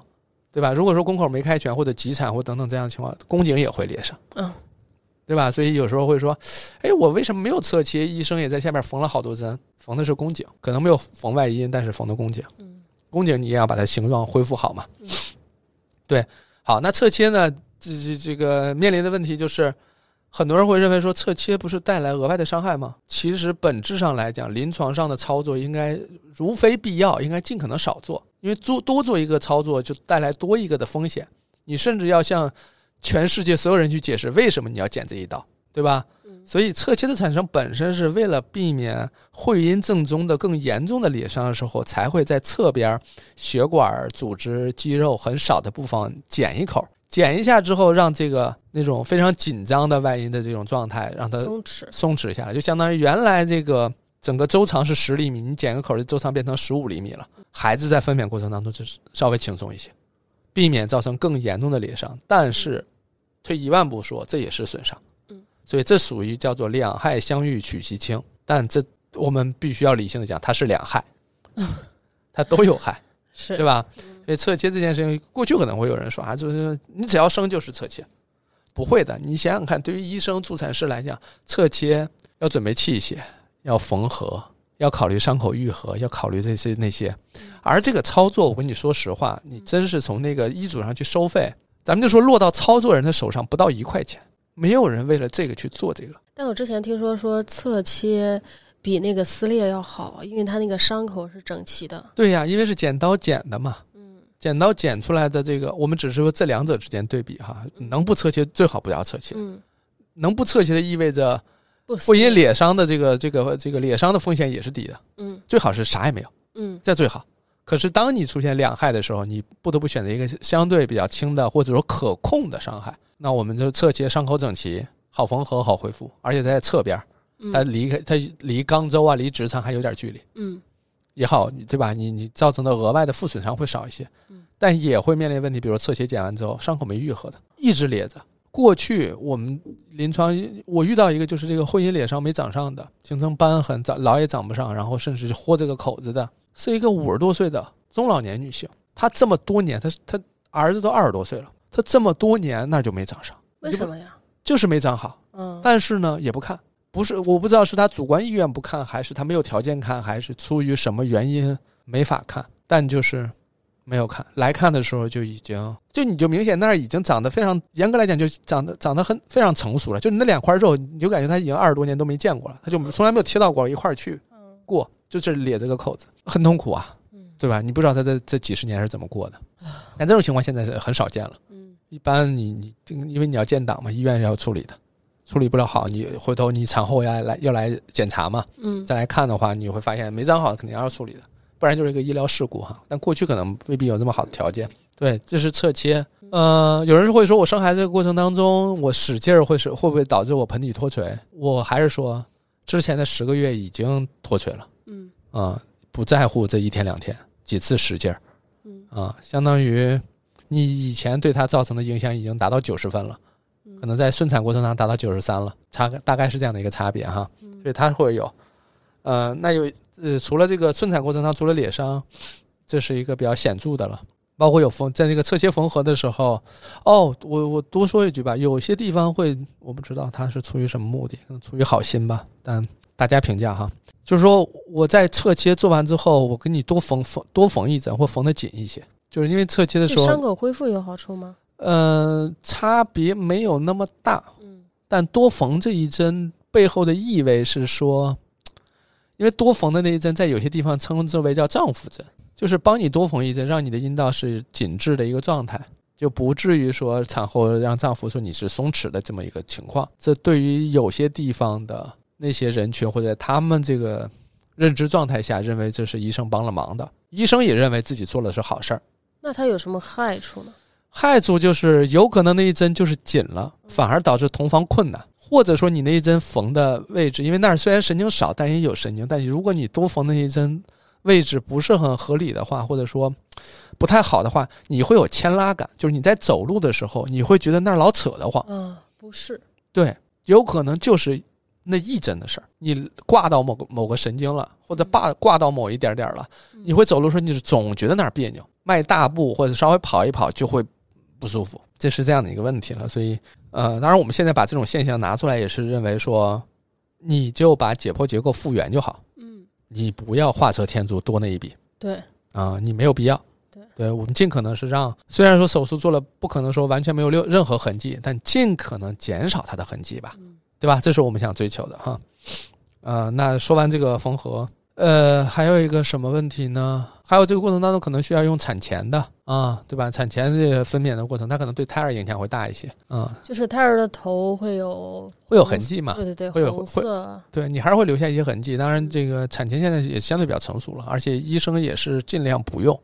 但是它对孕妇应该没有什么，对产妇应该没有什么嗯损，伤，影响没有那么大，嗯但你看你操作规范不规范，有一些操作不规范你也没辙啊。那我们说完这个这些啊，就是涉及到分娩过程当中确的确顺实产的顺产的时候每个人的情况具体不一样。我们这儿能说到的一个，如果要总结这部分的话，就告诉你，它跟有可能你分娩顺产这个过程跟你在网上看到的大多数的分娩过程都不太一样，嗯你有你个体的特殊性。嗯所以你不可能说我的体验跟他们一样，可能恐怕不是。呃，说完这个，我们再说另外一个，就是无痛。嗯啊、有人在顺产的时候不是选择无痛吗？无痛的现状就是普及率还是没有达到一个理想状态，有些地方想打还是打不上，是有些提前约，有些是只能呃只有白天能打，晚上打不了。这个我也，反正我那个想打打不上是为什么呢？我我自己也多次吐槽，但是也有老师说你这吐槽其实对现状改变不大，嗯，没人，缺麻醉师麻醉医生要来打这个无痛，打完之后呢要有要有这个助产师陪着这个产妇，嗯因为你比如说打完之后他甚至能下地走，但他有摔倒的风险。嗯对吧？然后甚至说你打完之后，我们是鼓励你下地走，因为你打完之后你没有感觉，你不就不使劲儿了嘛，或者是没有那么明显的感觉的时候，我们希望通过走动，孩子会刺激宫颈口，让宫颈口开口嗯。啊，这世界所以走动实际上是有需求的。我记得我们当时选医院建档的时候，嗯就会考虑，就是说哪个医院有无痛，哪个医院没有，对就会选择就是有无痛的。对，有呃有无痛这件事情呢，我不是说了吗？有无痛不代表说你一定能打上无痛。比如说，假设我们前面说遇到急产了，嗯你还没打呢，孩子已经出来了，咋办？对吧？或者说你想打的时候，你等医生来，等等等，等到你比如说你已经开到六指、七指了，这时候打花那个钱，你就要衡量它合适不合适，收益有有多大。因为你最疼的，可能你比如说他们说最疼的是三指到六指，或者有的时候开前三指是最疼，嗯，可你已经开到六七指了，这会儿打晚了。对你的收益就没那么大了。嗯我们说的所谓的收益，不光是钱的问题，是你在缓解疼痛上的收益也没那么大了啊、所以那你说这时候有很多情况你就打不上。当然，我前面说人的问题，为啥呢？就是说，一产妇打完之后又可以活动，可以走，你需要助产师陪。可是现在的情况就是，在我之前在临床的时候，一个助产师要同时看三到四个产妇呢，我怎么可能我全程陪着你？那那个麻醉科医生呢，确实他可能有有人有一个人，但那边上急诊了，他上急诊在急诊手术上他就没法下来给你打，对吧？因为你产房又跟手术室不在一块儿，人手不够，这是一个主要的问题。对，就是产科产科人不够，麻醉老师那儿人也不够，也忙不过来，嗯都会有。当然，你现在变成了有专门针对妇呃产科的麻醉医生，嗯他的工作就是打无痛。嗯有了这种专人专岗，专门应对这种情况，那好很多。包括现在，比如说生育的选择的人没那么多的时候，有可能确实能照顾到一个助产师配一个患配一个产妇，嗯那这样的话不就能好一些嘛？那就就就有可能无痛的普及上会更好一些，但确实还面临很多困境吧。 所以呢，会比较推荐大家提前跟这个医院都打听好，沟通好嗯，啊、这个是必要的。但是有人会说，我打完无痛之后我腰疼，腰酸背疼这件事情也是从孕期就有的，为为啥呢？越来越大，肚子越来越大，重心向前移，嗯你不得不腰往后挺，对吧？你叉腰也好，往后挺。咱们说孕妇，大家说，假设在视频上或电视上看模拟孕妇的时候，也是双手叉腰，啊，做的时候也是这样那样那样做，对吧？嗯为啥呢？因为重心在前头，腰必须得代偿性的往后仰，才能把前面那肚子拉住，对吧？你想想这个画面，撑着压着往后拉这样的一个情况，腰腰部的肌肉骨骼就是长期是一个过载状态，对吧？该松弛的地方长期紧绷，该紧绷的地方长期松弛，就会面临什么什么问题？就是从孕期就开始腰疼、腰酸背疼，到那个。在身分分娩过程当中，又因为说打无痛会不会引起腰疼，嗯所以实话实说，孕期就有了，嗯都都都到不了，都跟分娩具体分娩方式选择上差别不大。你这个腰疼是嗯必然会存在，单胎、双胎都会有，嗯，多胎也会有，多胎甚至更严重。我可能躺的比较多，对然后但不是很明显，对，多胎可能你对，因为让不让你下地嘛，嗯，然后那可能稍微好一点。但躺在床上，如果床软，腰也不舒服，一样一样难受啊。 对，医生要求是硬硬要床，对，要要躺硬床。所以，那你说打无痛说会不会影影响腰痛呢？这个我不用我多说了，这麻醉老师已经很多这个麻醉医生他们做博主嘛，嗯他们在反复讲这个事儿，嗯打的那个位置或打那个深度或操作方式都是跟腰疼的关系没那么大嗯，大家会担心。当然，当然也有人另外一个阻碍无痛推广的一个原因就是大家会认为说打了无痛之后孩子会不会变傻？呃，无痛那个药打的那个位置，包括后边我们讲的这个剖宫产打的那个麻药的位置，都跟子这个子宫什么的关系不大，嗯，因为还要有一个担心说是自己会不会智力衰退、记忆力衰退，嗯、都跟这没关系，嗯嗯，都跟这个打无痛还有就做剖宫产关系没没有没有直接关系了，嗯因为打那个位置就是硬膜外麻醉嘛，嗯硬膜外或什么之类的，打那个就是我们脊柱这块儿，嗯它对脑子是因为它是管的是植物神经，嗯它跟脑子这种是不太一样的。所以这个麻醉医生他们的就是已经做过很多科普，大家感兴趣可以去看一看了哈。就直接搜麻醉医生、腰麻或者无痛，你就能看到很多科普的内容，所以这个不用太担心。对智力也没什么影响，对记忆力也没影响，至少这些方式上没有影响。嗯，但真正影响着记忆力啊或什么之类的，是跟你所谓的高度精精神紧张、长期睡眠不足、嗯长期的那种注意力分散、嗯长期的要照顾很多事情，你有一百件事情需要你照顾的时候，你记忆力肯定是要衰退的，就是跟男女没有关系，是个人都是，嗯，对吧？你那么多多线程的事儿都要操心，都要关注的话，已经精疲力竭了，怎么可能说我还记忆记忆力特好，我还特充沛能力？我觉得也很难了。剖宫产的这个问题，首先是伤口，伤口好几层，七八层呢。首先我们说剖宫产本身它是有伤口哈，嗯伤口就伤口当然要说，不能说不说，好几层。然后呢，子宫上会有伤口，肚皮上会有伤口，嗯然后这当中每一层都会有伤口，嗯对吧？在伤口的过程当中，你会出现比如炎症感染，同时还有另外一个问题，就可能还会面临一个子宫内膜异位症，因为我们以前也遇到过，嗯，内膜直接异位到皮下了，就是因为剖宫产术后哦把一点点这个内膜带到那儿了，它就在那儿开始长了，皮下一个苹果那么大的一个。做完手术，那肚下就那个皮皮肤下边挖了一个苹果那么大一个坑，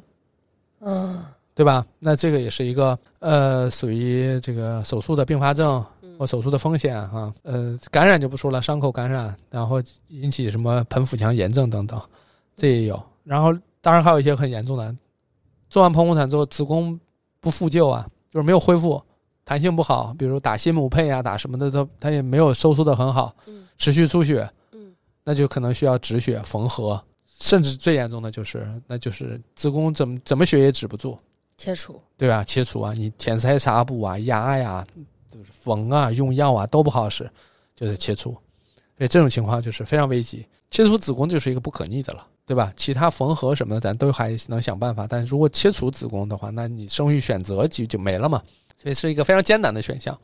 我们一般不这么做，但是你真遇到情况就是使尽所有的办法都不行的话，那只有最后就是把子宫切掉，因为你实在找不到出血点在哪儿，你也不知道要怎么去止这个血的话，就没辙了。当然，随着医学的发展，会有会产生越来越多的办法，尽量避免走到那一步。然后这两种情况，无论是剖宫产跟顺产，都有可能会出现，比如像羊水栓塞哦这样的极危重症，就是发病概率低，但是死亡率高嗯这样的疾病。羊水栓塞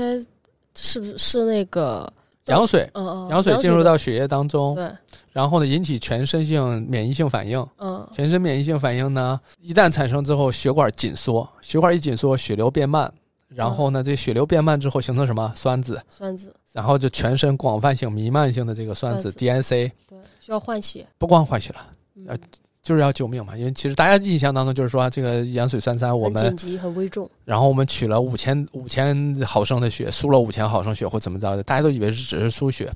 一一系列措施嗯啊，因为我现在已经离它应该属于离离开临床很久了，我跟你急诊说啊，就是这些细节我都记得不是很清楚了，我只记得当时的非常危急的状态了。啊，但除了血要换，然后呢，血压要降、抗凝，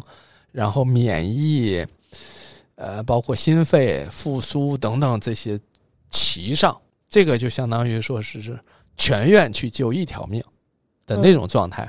产后的部分就是我们在孕期那十个月在身上留下的痕迹，开始以延续 了，各种各样的形式呈现出来，比如说盆底脱垂、漏尿，面临的还有一个，比如说还有这个腹直肌分离，我们前面讲了，它往下边坠，它也往前面顶嘛，嗯腹直肌会出现分离的情况，就是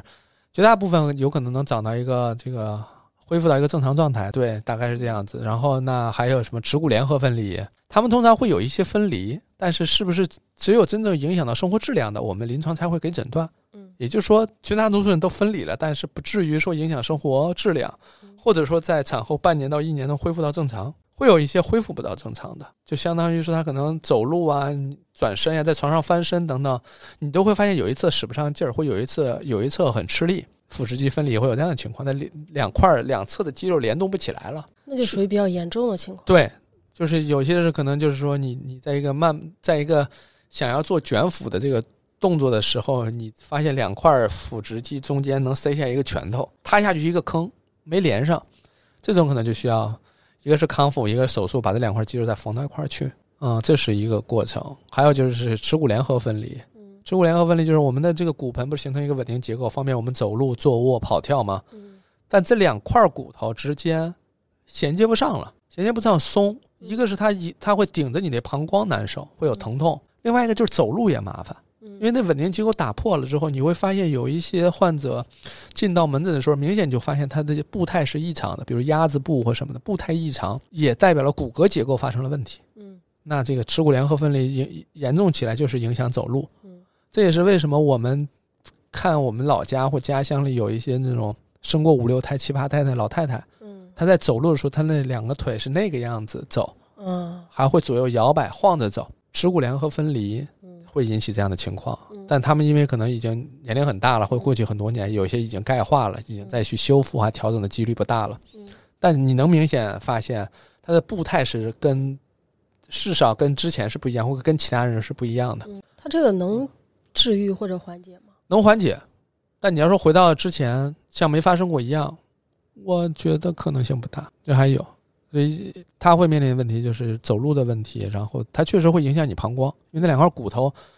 它一旦不联合了，或者说它中间是分离了，它的活动范围比以前大了，就是它松了，嗯它就摇晃，摇晃就是什么它。活动范围大，它就很容易刺刺激到或碰到你的膀胱，就是你老想排排尿，尿频，对它老刺激你，然后呢疼，嗯走路也疼，翻身也疼，下个床都疼。那这疼，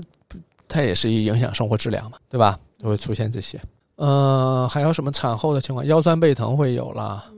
然后呢，产后会有一段时间掉头发，这是跟激素水平变化相关。是产后脱发会嗯有会有一一段段时间，大家就很害怕嘛，嗯因为有些人都已经拿大手机给把我，大把的，对呀、给我拍照说老六，你看我的头顶、头皮，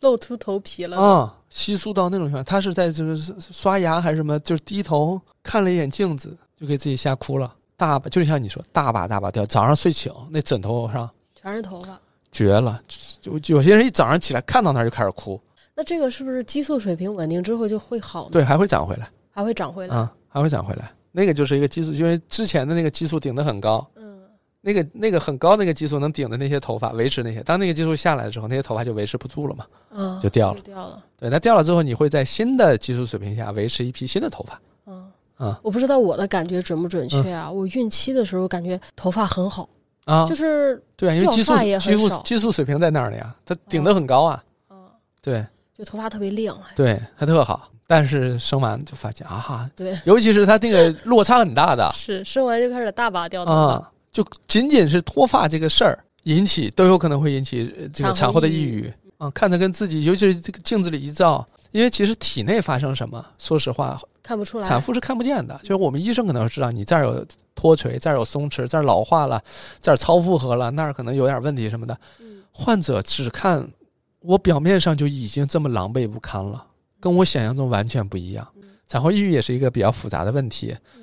我们前面讲了，说孕期就有可能会出现抑郁，嗯它有可能延续到产后。嗯啊、它也可能是在产后出现的是，而产后出现抑郁或者是孕期出现抑郁，有很多原因跟比如说呃这些体验或者这面临的问题、经经历的苦难，自己是没有准备的，跟自己设想的是不一样的。然后呢，整个身份的转变，包括出现孩子这个过程，包括她在当初做出怀孕这个选择的时候，是不是她自愿的，她是不是想得很清楚，嗯等等这些因素都相关。是这些可能汇集到一块儿，再加上家人的态度、周边人对于自己的一个呃一个一个一个应对的措施，都有可能诱发或者加重，本身有可能是抑郁状态，嗯但有可能会被推到了产后抑郁或抑郁抑郁的这种疾病的能能达到诊断的这样一个情况了。这里边是有很多因素的啊、所以当然也有些研究会认为说，这个爸爸就孩子的爸爸在在产后也会有有也有抑郁的情况。嗯，但怎么说呢？爸爸抑郁，怎么说？爸爸我也我们或许可能从我的角度来讲的话，我觉得可能还是重点先关注妈妈。是反正我我我直接我很真诚的去跟大家讲，就是我在看那个关于产后抑郁这个研究当中，大部分当然默认是讲女性了，嗯女性的产后抑郁，当然它里边也有一些章节讲到男性的产后抑郁，我就跳过了。 我说我说我没有功夫管他们，我不我不关心，我没有那么关心。对，我觉得产后抑郁对于妈妈来讲，因为我觉得这这里边多少还是包含了一些我个人在临床遇到的情况的一些情感。嗯因为我以前讲过，我在临床上遇到产后的抑郁，它不是说真的就是整天以泪洗面哭，真正的我看到的很多产后抑郁的，他就是面无表情，望着窗外。我我仍然记得那些画面，就是在一个下午，下午因为病房因为有些人在休息嘛，就把灯关了，有一个产妇就坐在那个靠近窗户的那个床上，孩子就在旁边儿，她既没有看孩子，也没有抱孩子，也没有也没有在喂孩子，她就是半靠在那床上望着窗外。啥也没干，但你就觉得说不开心，或者说他好像对这一切周遭一切，因为那个病房也很嘈杂哈、嗯很呃繁忙，但是就你就感觉不他关心他的那个状态就是，你觉得一定是有问题的，眼睛里是空的，因为有一些可能他眼神对孩子的那种状态或什么的，咱们能看出来，他就没有，眼睛里就是空的，啥也没有，那种对吧？他对我的触动是非常大的，是我第一次直面的说这是产后抑郁，哭也好，闹也好，这种情绪的波动有波澜，反而我觉得还好。对吧？那种我我就觉得啊，对我触动太大，所以就是因为你看你你来的你来咱们团队的时候，其实我就已经写过孕期的、产后的抑郁症什么的那些内容了，但我这些年也还在看。呃，这里边额外多说一句，就是有一些家人家家家属们，尤其是最贴近，比如丈夫啊、产妇的妈妈呀这些角色，有时候会说出一些话，就是虽然有一些现在有些很多家庭里都变得非常小心翼翼，说这个不能说，那个别说，然后别一说人家产后抑郁了或什么之类的，但仍然有很多家庭当中说会认为这是矫情，这是小题大做，会这是人人都生孩子，怎么就你这样？这有什么的呀？不就是这个脱垂了吗？不就是你这个产程慢了点儿吗？对吧？不就是咱们孩子稍微比如说有点啥问题嘛，都是这种。但这种坦诚讲，非常不仅安慰不到产妇，甚至还会让产妇陷入到自责当中，会认为说是怎么人家都高高兴兴，就我不高兴呢？嗯，就怎么怕人家都那么喜欢孩子，我我这是咋了？我咋不喜欢我自己的孩子呢？哎，陷入到自责当中，陷入到自我怀疑当中，更加叫恶性循环一样的这种情况，我坦诚讲，一个播客是起不到解决或帮助这这个这个现象的能力的。我们只能说的让大家看见有这么个事儿，对这些人需要帮助，甚至我们说需要专业的帮助。近些年提的很多，对，但如此这般的提，收效也没有我们想象中那么大。就是那个，就是滋生或者说生长出这个抑郁症的那个环境没有发生变化，这是一个需要环境，环境当中的每一个人都有意识、有目的的、齐心协力的想要改变，是才有可能实现。但是你可能在你自己那小的 bubble 里，你就是泡泡里，你改变的很好，但你可能出去推着孩子去公园溜一圈儿，出门转一转，那个 bubble 就被戳破，就是这还是会有很多，因为这时候确实是我们身心都很脆弱的一个阶段，嗯，对吧？是产后恢复的这个阶段，尤其是产褥期，当然我们就不说了，产褥期就是产后六周左右，嗯那肯定是你身体各部分脏器恢复的一个过程，这很关键。啊是也就是当然就跟大家俗称的月子是一个重叠期啊，也就是说，无论是国内国外，嗯医学还是民间，都认为产后的一个多月是很重要的，是对吧？那就过了这一个多月之后呢，也仍然很重要。它不是说一个非常明确的界限，跟刀切豆腐一样。之前你是产妇，你是产这个产褥产褥期，过了到四十二天，过第四十三天，你就是正常人了。没有那么不，不是的，不是泾的渭，分明。它没有那么明确。而且我们之前也是跟猫丽聊那个哺乳的问题，也是引起产后抑郁的一个很重要的因素。因为在产后之后，这是一个有有有自己的思想、自己的感受、自己在意的东西的一个具体的人，在产后突然变成了就是一个喂奶的机器。哦，我不知道是不是我个人独特的感受啊，嗯就是我抽奶的时候，就是嗯吸奶机吸奶的时候，就就很想哭，嗯，然后喂奶的时候也想哭，就眼泪就止不住啊，就想哭，不知道为什么是你就自己会想要控制，但是它就是会他流。就是想哭，那你，但其实也不是难过。不是难过，你说不出来那是一种什么样的情绪，就、嗯就像你刚才说的啊，产奶机器啊或者嗯什么，就是那种很复杂的感受。呃，我听到过跟你有类似的这个体验的反馈，也有说我喂奶的时候我很幸福，我啊看着那个小脸儿，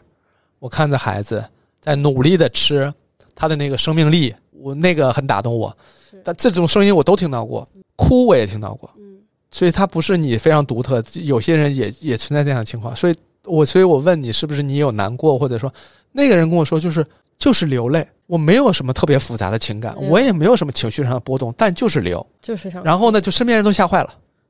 身边人说啊，咋了？这怎么了？嗯不行，咱就别喂了，咱们用用奶粉，用用奶粉，别喂了嗯。但是呢，这个妈妈也是，她说我可以喂，我可以可以喂，喂没有问题。但这个眼泪我确实管不了，对对，所以所以我没有看过这方面的研究啊，我不确定这跟平时是不是泪失禁体 质会在这个时候也出现这样的情况，我不确定这两者但有那没有那就是关联。哺乳才会出现，又很奇怪。对我还说啊哈，就是产后有很多妈妈哈，嗯产后这个这个刚刚自己下地能活动了，想抱孩子、照顾孩子、抱孩子什么的，嗯本来这个腰啊也没恢复很好，抱孩子呢进一步加重。哺乳也会加重哺乳，因为你要保证那个，你要维持那个姿势，姿势嘛，尤其是还要哄睡，你是不敢动啊，嗯你是你经常会选择一个你可能最别扭的方式，对，抱着他不敢动，对长时间这种状态下确实痛苦，所以这是产后我们说很多所谓的这种独特的体验。呃，对，可以说是独特的体验，也可以说是在生育本身，生育完成了这部分之后，你可能接下来的需要你做的事情，需要你经历的事情才算刚刚开始，嗯因为从喂，比如哄睡、喂奶，嗯对吧？抱孩子等等这些，其实它一系列都是在加重你原本在孕期就没有恢复好的嗯那些损伤，接着可能还会有，对对吧？因为你长时间站着，盆底有脱垂，是你站立情况下，它是不是在垂直方面方向上还是受力的？是而且有时候你抱孩子，你可能要顶在胯上，对吧？你要顶在肚子上，，你你可能还你这个受力也不均匀腰，疼嗯你还是会一系列有这样的情况。嗯同时，你这个喂奶，呃，哄睡，会把妈妈的时间切得无比的碎片，没有妈时间妈妈是没有整段时间睡觉的，然后注意力是分散。那会儿奶好不好？然后呢，这个这个尿不湿是不是要换了？孩子温度高不高啊？他刚刚吭叽那声是啥意思呀？排尿怎么样？排便怎么样？怎么回事儿？所有这些细节你都在关注的时候，我还是那句话，你脑子里有一万件事儿你要思考的时候，你记忆力就是会衰退，嗯你就是会睡不好，你就是目不暇接，你无法无法就是叫什么自顾不暇。嗯在这样的情况下，你跟我说说啊，产后什么一孕傻三年，或者我这这不行那不行，我告诉你，谁都不行，谁都不行，谁都没有办法兼顾好这些事情。不是妈妈再强大，一不是说妈妈一个人再强大也没戏。我跟你说，把这些事儿放到爸爸身上哈，嗯他照样工作上出错，他睡不好，吃不好，他也操心，他这些事儿他也会这个忙中出错，或者说他甚至跟出的错更多，这更更兼顾不了这些事情，因为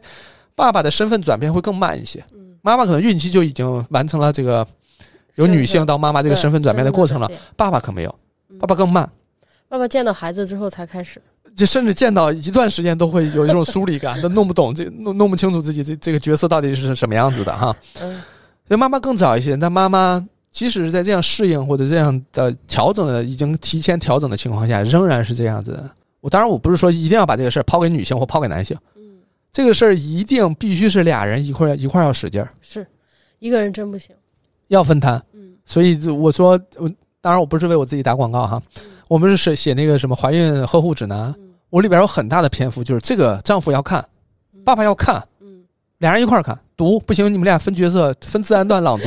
一定要读，一定要参与。你从开始孕期的时候，因为爸爸通过看书学习，包括涂那个。那个这个叫什么橄榄油，哪怕没有用，但是这个过程当中本身， 包括那个所谓的胎教什么的，胎教其实某种程度上也是增加夫妻之间的交流，然后甚至可能一些音乐，它不一定会对孩子的智力有什么影响，对但它确实能舒缓产妇孕妇的心情。对，你说胎教，我想起来啊，就是我孕期的时候，唯一一次我们我跟我老公爆发比较严嗯重的冲突，就是胎教的事情。就是我让做胎教，他不想做，因为他本身是个理工男，他就认为他研究了胎教的原理，就不要是没用。不要对理工男有刻板印象， 就那你们家那个理工男，他没有理解胎教的深层意义对。吵完架之后才知道，哦，原来我是要理解你的感受，原来是为了你，不是为了他。不是为对，了如果说小啊，孩这儿个对孩子没有什么正向作用，对吧不是，这是你们两口子交流的。对，但互但动是他的真的是吵架之后才明白这啊个，道理。希望天下的人都能清楚，对，因为孕期的一些身体上的接触、语言上的陪伴、时间、空间上的陪伴等等，这些是非常重要的。它可能没有什么实际上肉眼可见的意义，但是我们说彼此双方相互提供情感价值、情绪价值，这难道不重要吗？对，很很重要就是有希望听到咱们节目的爸爸，一定要知道，就是说做胎教不是说对孩子有用，至少目前的研究证没明，有证明胎教可对孩能子没有什么太用，大作用，但是对妈妈是有用的，对家庭关系、对情感上，对妈，对妈妈一定是让妈妈更舒服的。甚至我们可以说，从某种更更更广的一个角度上来讲的话，爸爸更早的投入参与。啊，然后呢，有一些这种储备的知识、认知，是是不是从某种程度来讲，也降低了妈妈在产后抑郁的这种风险呢？一定因为她是发现了说，OK，我的队友值得托付，是可靠的，他能帮我分忧，我不用担心他用了九十九十多度的水去给孩子冲的 奶，我不用担心，我不用担心给孩子换个尿不湿换反了哎这个，这，个绝对有用。我我我现身说法啊，嗯我就是我老公，他是属于对这方面研究的比较透的，就像你说的冲奶、换尿片，小小孩要补充什么营养啊，嗯对，然后小孩每个发育阶段对长得达不达标啊，甚至三个月的孩子对对怎么剪指甲这种事儿都要研究研究， 就是他研究的比我多，嗯，就是跟他比较，我反而是粗心的那一个，嗯略显粗心的那一个，所以我就感觉我还好，就是我心里是没有那么多不满的地方、生对气的地方。所以我我我这么说哈，就是虽然大家各自都有自己生育或不生育的选择，嗯但其中有一部分选择或者说不敢生育，除了我们前面讲的各种生育损伤，自给自己生理心理上的造成的影响，还有一部分是他对自己的伴侣。嗯或者说自己的伴侣没有给自己足够足够笃定的信心，对或者说可靠的安全感，对家庭支持，让他觉得我这是我们共同做的选择，这能是我们共同去承担的一件事儿。是你伴侣你没有给足够的这个安全感支持、对踏实的感觉，让人觉得说，哎呦，生了这孩子，所有的这些，不都光是在我身上。对，不光生理、心理我要承担，后边养育的、辅导的这些都在我身上，我这个不要把我自己逼到绝路上去。对，所以一这个人种。真的负担不起来，很沉重，对吧？所以大家可能不走这条路，是因为这条路上有无望的未来啊， 就是恐惧啊。只能靠自己。对，但那何必呢？对对吧？你真生出来之后，大家人之常情哈，就是生出来孩子，我也不可能把这孩子退着退回去，是是。我得养我，而且我没退路。那我们说产后抑郁跟回归职场啊，跟社会上的一些哎支持是否充分啊，有有没有关系呢？也有关系，也有关系。因为比如说你产后抑郁这件事情，他之所以担心自己，比如说身材的变化、自己身体状态的变化、记忆力啊，或者说什么或认知啊，或嗯他担心这件事，担心什么呢？因为他担心，他担心他回到职场当中无法胜任原有的工作，或没有自己的位置，或怎么着，他有这样的担心，有这样的顾虑。所以在这种落差下，落差下，他一方面他担心说今天早上三件事我就忘了俩，又担心说哎呦再过几个月我要回职场，我可咋办呀、啊对呀、这么长时间，可是没有养孩子又需要钱，我咋弄？我又不想当一个全职的家庭主妇，这让我我也是学了很好的专业，我也是上了很好的大学，我也有我人生的追求理想，我的人生价值的实现不能止步于要了孩子就完了呀。在这样的情况下，焦虑、紧张、痛苦，同时束手无策，充满着无力感。一看旁边丈夫睡得像猪一样。 我这是一个夸张的求职手法，啊 并并不是，我只是我这边稍微情绪激动一点哈。在这一刻，他肯定是觉得说谁也靠不住，我只能我我只能靠我靠自自己己，我能不焦虑吗？能不抑郁吗？会有啊。所以那天我不是说嘛，我还是说，我不知道我在是不是在之前某一期我已经提过了，嗯就有人说这个这个如何兼顾家庭跟事业，我告诉你，谁都兼顾不了。你不要老问女性怎么兼顾，男的也兼顾不了，你们都兼顾不了。之前我们看那本书《婚姻还是家庭》，就是哦女性对追求平等的一百年。嗯，哎呦，你这书名你能记住？这书名太长 了，是一个诺奖得我主不。知道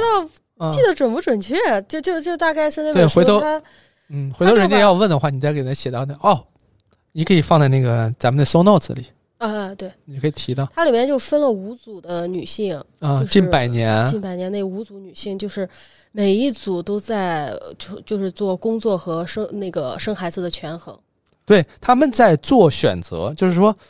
比如说上一代人早早的生完孩子，但是没有他工计划是计划是早早生完孩子去去工去职场打拼，嗯，但上一代人的这么做了，事实证明，他们生完孩子之后，职场已经没他们的地位，没有他们的位置了，对，没有工作机会了，对，到下一代人再到这个阶段的时候，就先他会觉得说，打我拼，我推迟，对，晚婚晚育，晚婚晚育，我先打拼，打拼完之后我再嗯再生要孩孩子，，这会面临的问题就是很多人到打拼到某个阶段的时候不要孩子了对，是不是不是不要，就是条件不允许了。啊，或者说到那时候已经条件不允许了，对对，等等对。到这儿好那个时候是因为生殖辅助、生殖技术还不还没有发发育，对对，还没有发展出来，对对，然后再到下一代，发现说好像推迟也不太行，达，嗯我可能需要考虑兼顾对啊，在兼兼顾过程当中就借助一些技术，顾对然后呢，在这个过程当中又会发现说哦，哎，我如果选择了生育，最终导致这一代女性整整体收入水平下降了，整体可支配的时间、金钱变少了。然后呢，在这个阶段也慢慢的开始出涌涌现出一些关于产后抑郁的研究，呃，对于生育对于人们的记忆力、智力的影响的一些研究就开始涌现出来，就开始影响人们对于事业跟生育、家庭这些选择上的这个决策。到第四代又发生变化，然后第五代又发生变化，就相当于这很像是一个。接力赛一样。接力赛，对，一棒交接一棒，它又很像一个实验室。嗯、我上一次我做完实验得出的是这个结论，下一代人呢一拿着这个结论去再去做这个实验，又得出下一个结论嗯。一个一代一代会做不同的结论，就是我们这一代在用我们自己的实际情况用脚投票，嗯做完选择之后得出的结论又会成为下一代人的参考。是这就是样，我们，就是我们要么说嘛，我之前我们在在讲那个催生不催生的问题上是嗯，为啥我说人类不会因为有些人不生就就灭绝呢？因为上一代人生完，他们选择生育那个决策会成为下一代人参考。当他们觉得上一代人生孩子这件事情获得了很多收益的时候，嗯，他们会选择生。当上一代人生孩子这件事情带来巨大的人生、家庭、职业等等这些影响的时候，下一代人自然会选择说，生孩子这件事儿我再等等吧。对所谓人类就是在波动当对中行走嘛。还有还有一个重要的一点就是，呃，那五组里面嗯就是每一代的变化，除了你刚才说那个原因，还有一个原因就是说技术的发展。还有女性受教育的机会。简单说一下，嗯第一组它就是说，呃，选择家庭，有的人选择了家庭，有的人选择了事业，它是嗯啊不交叉的，两条路。对，你选 A 或选 B。对。然后第二第二组可能就是说我，他们选择了家庭，嗯但是他们选择了家庭是因为当时经济萧条，嗯，没有工作机会，女性对只能留在家里。对，所以这这跟社会政策也有关系。然后不到叫社会政策，我觉对得社会大环境大吧。环境，对嗯。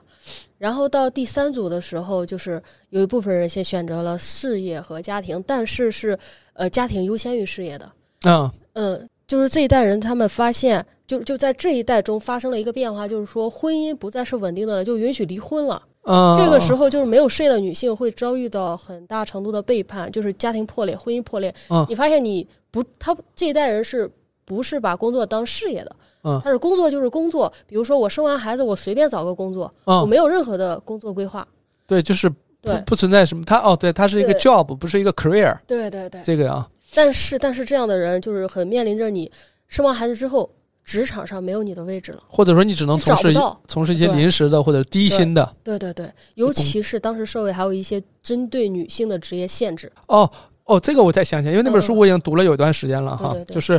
里边还涉及到一个，因为它是跨越一百年，它可能还涉及到几次战争。嗯嗯嗯，啊，大世界范围内的战争导对致了经济上的变化，对对然后对人口经济上的萧变条化，包括比如说战后的那种经济复苏，对对对带来了很多岗位，对，工作但机是会那个时候又会限制女性在职场当中的对发对挥对发对展。优先男性。对，嗯，然后但是但是那一代人之后，就是到第四代的时候，呃，就是就咱们说第三代是有政策上的嗯变化，就是说婚姻制度嗯不再是以前那种稳定的了。嗯然后好，第四代的女性就开始选择事业，就是选择工作了。嗯我优先选择工作，我对晚婚晚育了。但当时是有一个技术上的发展，是避孕药的出现，对，一九六几年出现了避孕药，对然后呢，口就服是避孕方式是是，让更多女性可以把这个生育权掌握在自己手对上对。对对对，嗯呃就是可以，我不会因为就是怀孕了，我要把孩子生下来，我就赶紧走入婚姻，对，我就先是选择我的事业，她可以有办法，因为以前更早的时候是怀了，你就得生，就得结婚要么就打掉。啊、对，因为打掉本身这个也是造成损伤风险，因为那时候意味着说医疗条件也不好，是对吧？对。所以呢，后边有了这种避孕方式的话，它确实让很多女性解掌放了，解放，掌握了这些呃控制自己或者她可以自己掌握时间了。对对。这个这段哦时间我到底要干什么？对对对，就是我要跟谁结婚，或者说我可以选择跟谁在什么阶段要这个孩子。嗯嗯嗯。但是带来一个弊端就是，嗯生孩子晚了，有时候你没有生育机会了。这个时候就是辅助生殖技术又发展起来了，所以才会有对第五组。九十年代，对对对，嗯就是可以选择事业，也也能兼顾 家庭。要不人家夺诺得诺奖呢，就是嗯综合了跨越百年哈，嗯综合了社会的、医疗的、女性意识的啊、嗯，去对，呃包括人人们的意识成长上的，嗯包括比如说医疗发展上的这个这个新生儿死亡率的降低控制嗯，等等，包括这个全世界范围的影响。对他他就是里面有一句话我很认同，就是说经济的平等决定了性别平等，还有决定婚姻平等。就是说，嗯他看似研究了工作还嗯是生孩子，嗯但其实中间还有一个是婚姻，嗯，就说男女平等。对，所以就是我我就一直在想，可能女性面对工作和生孩子啊，可能嗯很多时候面临的状态就是二选一。嗯但是但是时代在发展，以后就是科技越来越进步。就那个作者他也提出了，就是、嗯，呃，希望就是说以后科技越来越进步的时候，又会产生新的变化。对，有可能作为女性选择会更多一点。一定会有新的变化，而这个变化的发生是依托于社会，无论是经济还是医学，还是人的认知，嗯对，让我们看到了，或者说掌握到了，或者说获得了更多的选择，一定是基于更多的选择，才有可能生发出来整个一代人或者说几代人的选择上的变化。嗯这也就让我想起了你一直提到的，就是呃母职惩罚，就嗯，是它也是针对职场上的一种术语。对，因为母子惩罚已经是别人已经总结出来，而且我甚至说，因为首先是我接触这方面的知识或者说认知太太晚了哈，因为我现在所看到的一些信息，就是我现在会认为说，哦，我以前没有想到，哇，这个是一个很棒的观点。实际上，在什么一九八几年，就是世界妇女大会上，提出来了，是吧人家都已经充分的、完整的讨论过了。我们说一下什么是母职惩罚，你你对说一下就是什么是母职？母子惩罚，就是因为你选择了生育，嗯而对于你未来生活上，无论是这个你就业、工作，还是你自己提升，嗯还是你你你你你自己的个人价值实现，嗯，都会因为当初选择了母亲这样一个角决策嗯而造成影响。嗯，对，你会因这个受到影响，而且是负面影响，对这个负面影响直接反映在，比如说，除了我们刚才讲的生理、心理上，嗯你的收入上。嗯你在工作机会的选择上，你在职场职场当中委以重任或者从事一些高精尖、高收益的这些这些这些岗位的可能性上，都会受到影响。嗯而且这个社会以一种看似安慰你的那种角度说啊，你生了孩子嘛，你很伟大嘛，你已经是已经是最伟大的人了，对吧？妈妈就已经是全世界最伟大的人，对，母职惩罚，因为我们对它的定义就是说是是妈妈这个角色嗯让你在职场上有这种惩罚，但嗯其实。我们每一个女性，就是有是育龄女性啊，嗯其实都面对着这种惩罚。嗯，就是一旦就是用就是用人单位会嗯觉得你有这种生育的可能性，嗯就会面临着这种呃就是惩罚。我举个例子来说啊，就比如说我们求职的时候，嗯我本人就遇到过，就是说，呃我们会填个人情况，就说我已经结婚了嘛，嗯结婚了，那肯定就是下一个问题，你要不要生孩子，是不是？嗯所以呢，就是我知道，就是这一点是用人单位，就是包括 HR，他是嗯会、会很关注的一个问题，所以我就会说啊，我丁克， 就是我之前会说我丁克，我不要孩子，哦，我我看网上也有人说说对我我我结扎了，对对对，我结扎了，或者说我生过了，嗯或者怎么样，就是说来逃避这个惩罚。甚至有时候对我觉得可能是在跟用人单位表决心。对对对对对，嗯所以我想说的是什么？就是不是只有你成为了母亲这个角色，你才会面临这种惩罚。我们每一个女性其实都有可能，每一个就是职场女性都有可能面对这种惩罚。你身为一个女你性，就是健康的一个女性，对对对，你只是因为有生育的选择有选项，有选项，甚至说你都根本不想生育，嗯，你也会面临这种惩罚。对，哪怕你说我表决心，我说我不想生或怎么着，对方都会怀疑说，哎，你等几年再说吧。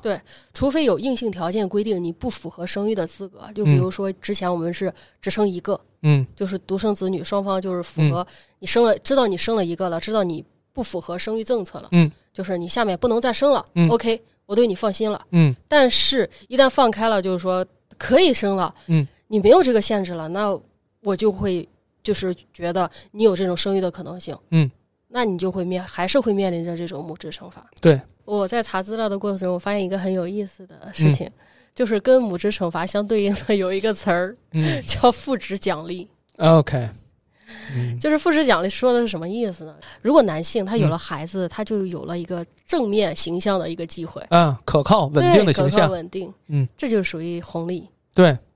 我教我教完我前两天做那个做那个视频不说，说男性都别说有孩子之后会有收益了，他只是嗯结婚，他在健康上就有获益，对对对，对吧？所以我对很有意思。甚至就是我，嗯我觉得这个是一个非常下意识的东西啊。就是如果说我身边的朋友，嗯，这个爸爸哈，他是一个女儿的爸爸，啊我会为这个爸爸还加分呢。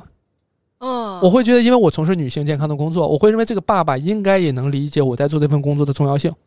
嗯他肯定也能理解女儿的处境是和她的困难，他就能理解老刘在做这件事情，嗯，他是有价值的。所以，因为你看啊，我们看国外的一些电影、电视剧或什么之类的，在一些什么高管呀、CEO 啊，或者如果是男性的话，嗯这句话暗指就是高管 CEO 也可以是女性，都可以，男女都可以。OK，就是一个男性的话，如果他桌上摆的那个照片是他们家庭的合影，会让人觉得这个老板更可靠一些，或这个高管对正更式家庭，更那啥一些。这是一个形象更加正面，对，这是个对外形象的一个塑造，这个形象也会带来很多的收益呀、收益，甚至可能在职场当中晋升上是不是他也有优势，会加分，会加分。对吧嗯？所以这种我看到就是母职惩罚的表现，嗯就是说，不管是你主动的惩罚或者被动的惩罚，就是他惩罚的表现啊。一嗯个就是说，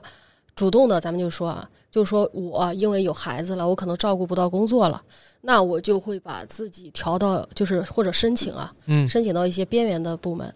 嗯降低自己的预期对，呗，降低预期嗯，可能我会通过减薪的方式来争取更多的嗯空闲时间。对。对，就是不那么重要的部门，哦，我跟你讲，猫丽身上有一个非常明确的一个母职惩罚，就是她当初是想要孩子，是想要离职的，她想要走。她说：“ 我我我老六，我要专心要孩子。我要专心要孩子，我我嗯我我不干了，我走。是，这我就属于说主动惩”罚。对，真你主你要自己就想好了，这个生孩子这个事对你很重要，你对选择妈妈这件事，你我不得不放弃工作。嗯，我跟她说：“我说你 你先等等，你先等。”因为你不知道这个未来这个世界会变化成什么样子，回来还有没有工作，还能不能找到是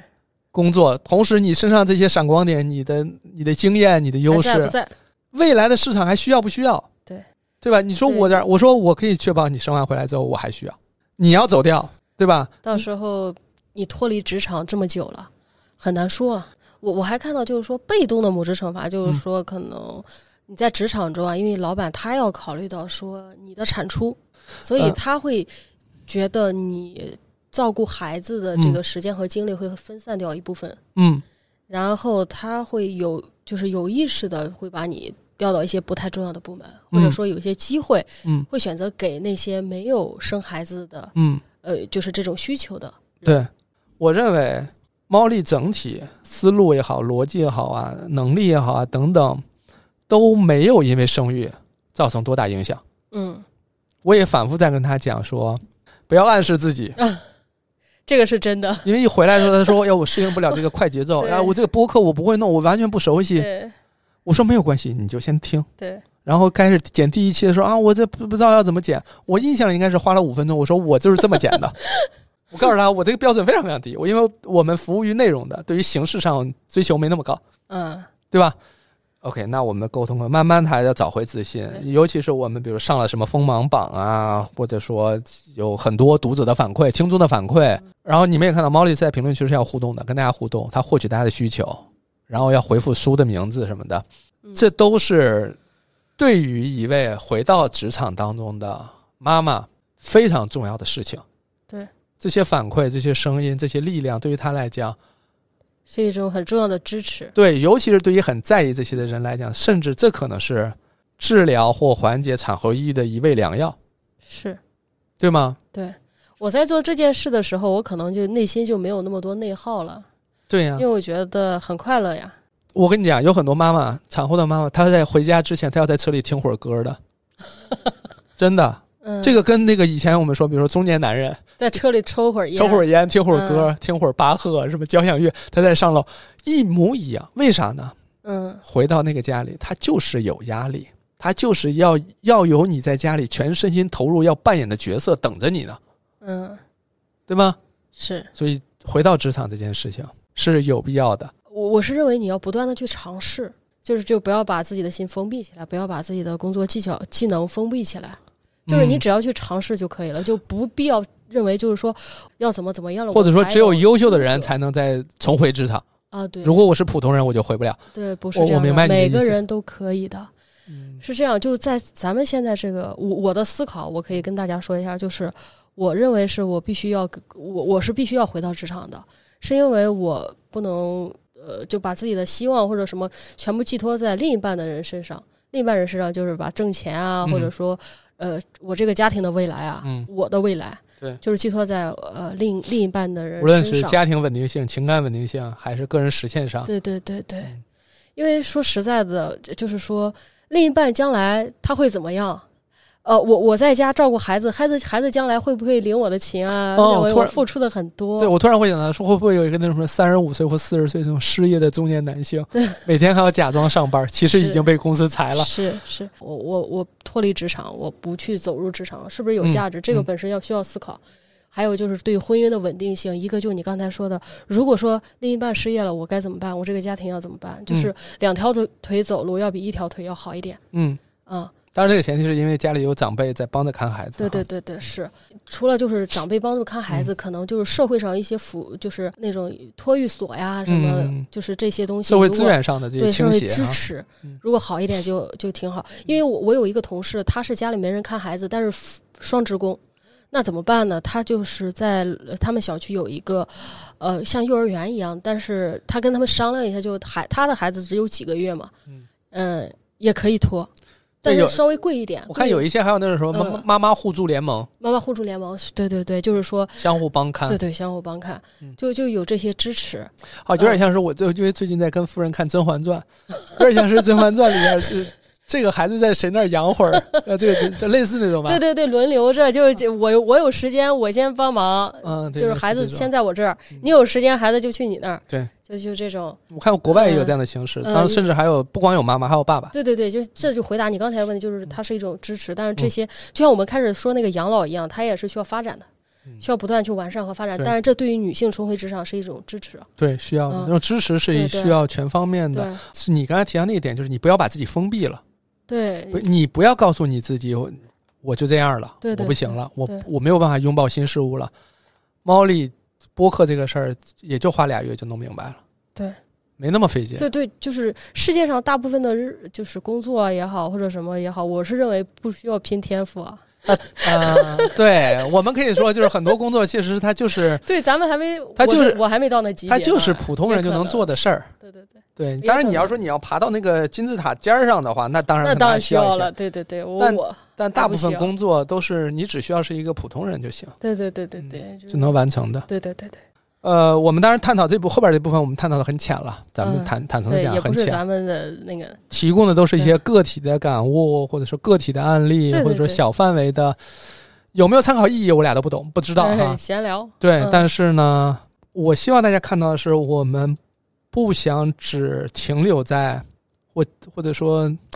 只是说把健康这个事儿聊一聊，对，因为对在更大的内容载量的这种条件下，我们确实对希望试图多聊一些，没聊好对没事儿，下回还能再聊对啊、因为有些问题它很复杂，光靠健康就是它很有限，对对对，或者说它光靠健康讲这个科普健康什么，它只能是一个及格线。对对对，它它很重要，但是嗯，哎它不是全部。这对样对，它反正因为我们大家都是要追求美好生活的嘛，你追求美好生活，无论怎么选都是追求美好生活，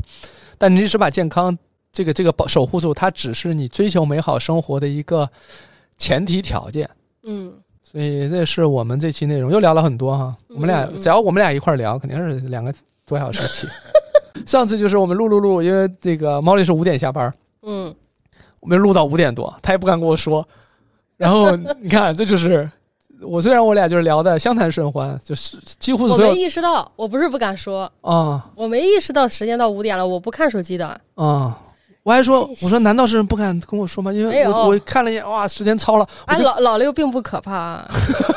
不是可不是可怕的有问什题么，不敢说的？对，反正今嗯天还好，今天没有到五嗯点，还我们顺利下班就行，嗯，行吧？行，说实话，我我不知道 Melody 是怎么录那个四个小时的，我因为俩小时我脑子就已经缺氧了， 我现在已经掏空，我现在确实，我每应该嗯次讲也好，录也好，我都是奔着把自己掏空了来的，对确实也掏空了，但确实后之后我在听的时候，我总觉得说有瑕疵，这可能就是未来我的常态，就是我拼尽全力，但是再听还是有瑕疵，对，每一个阶段有每一个阶段的领悟感受，嗯，所以我们不断向前。哎，行，那我们。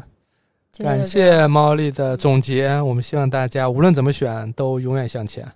嗯不要因为选择让自己困在原地。那希望大家把健康当个事儿，把自己当个事儿。我们下期再见，拜拜。拜拜。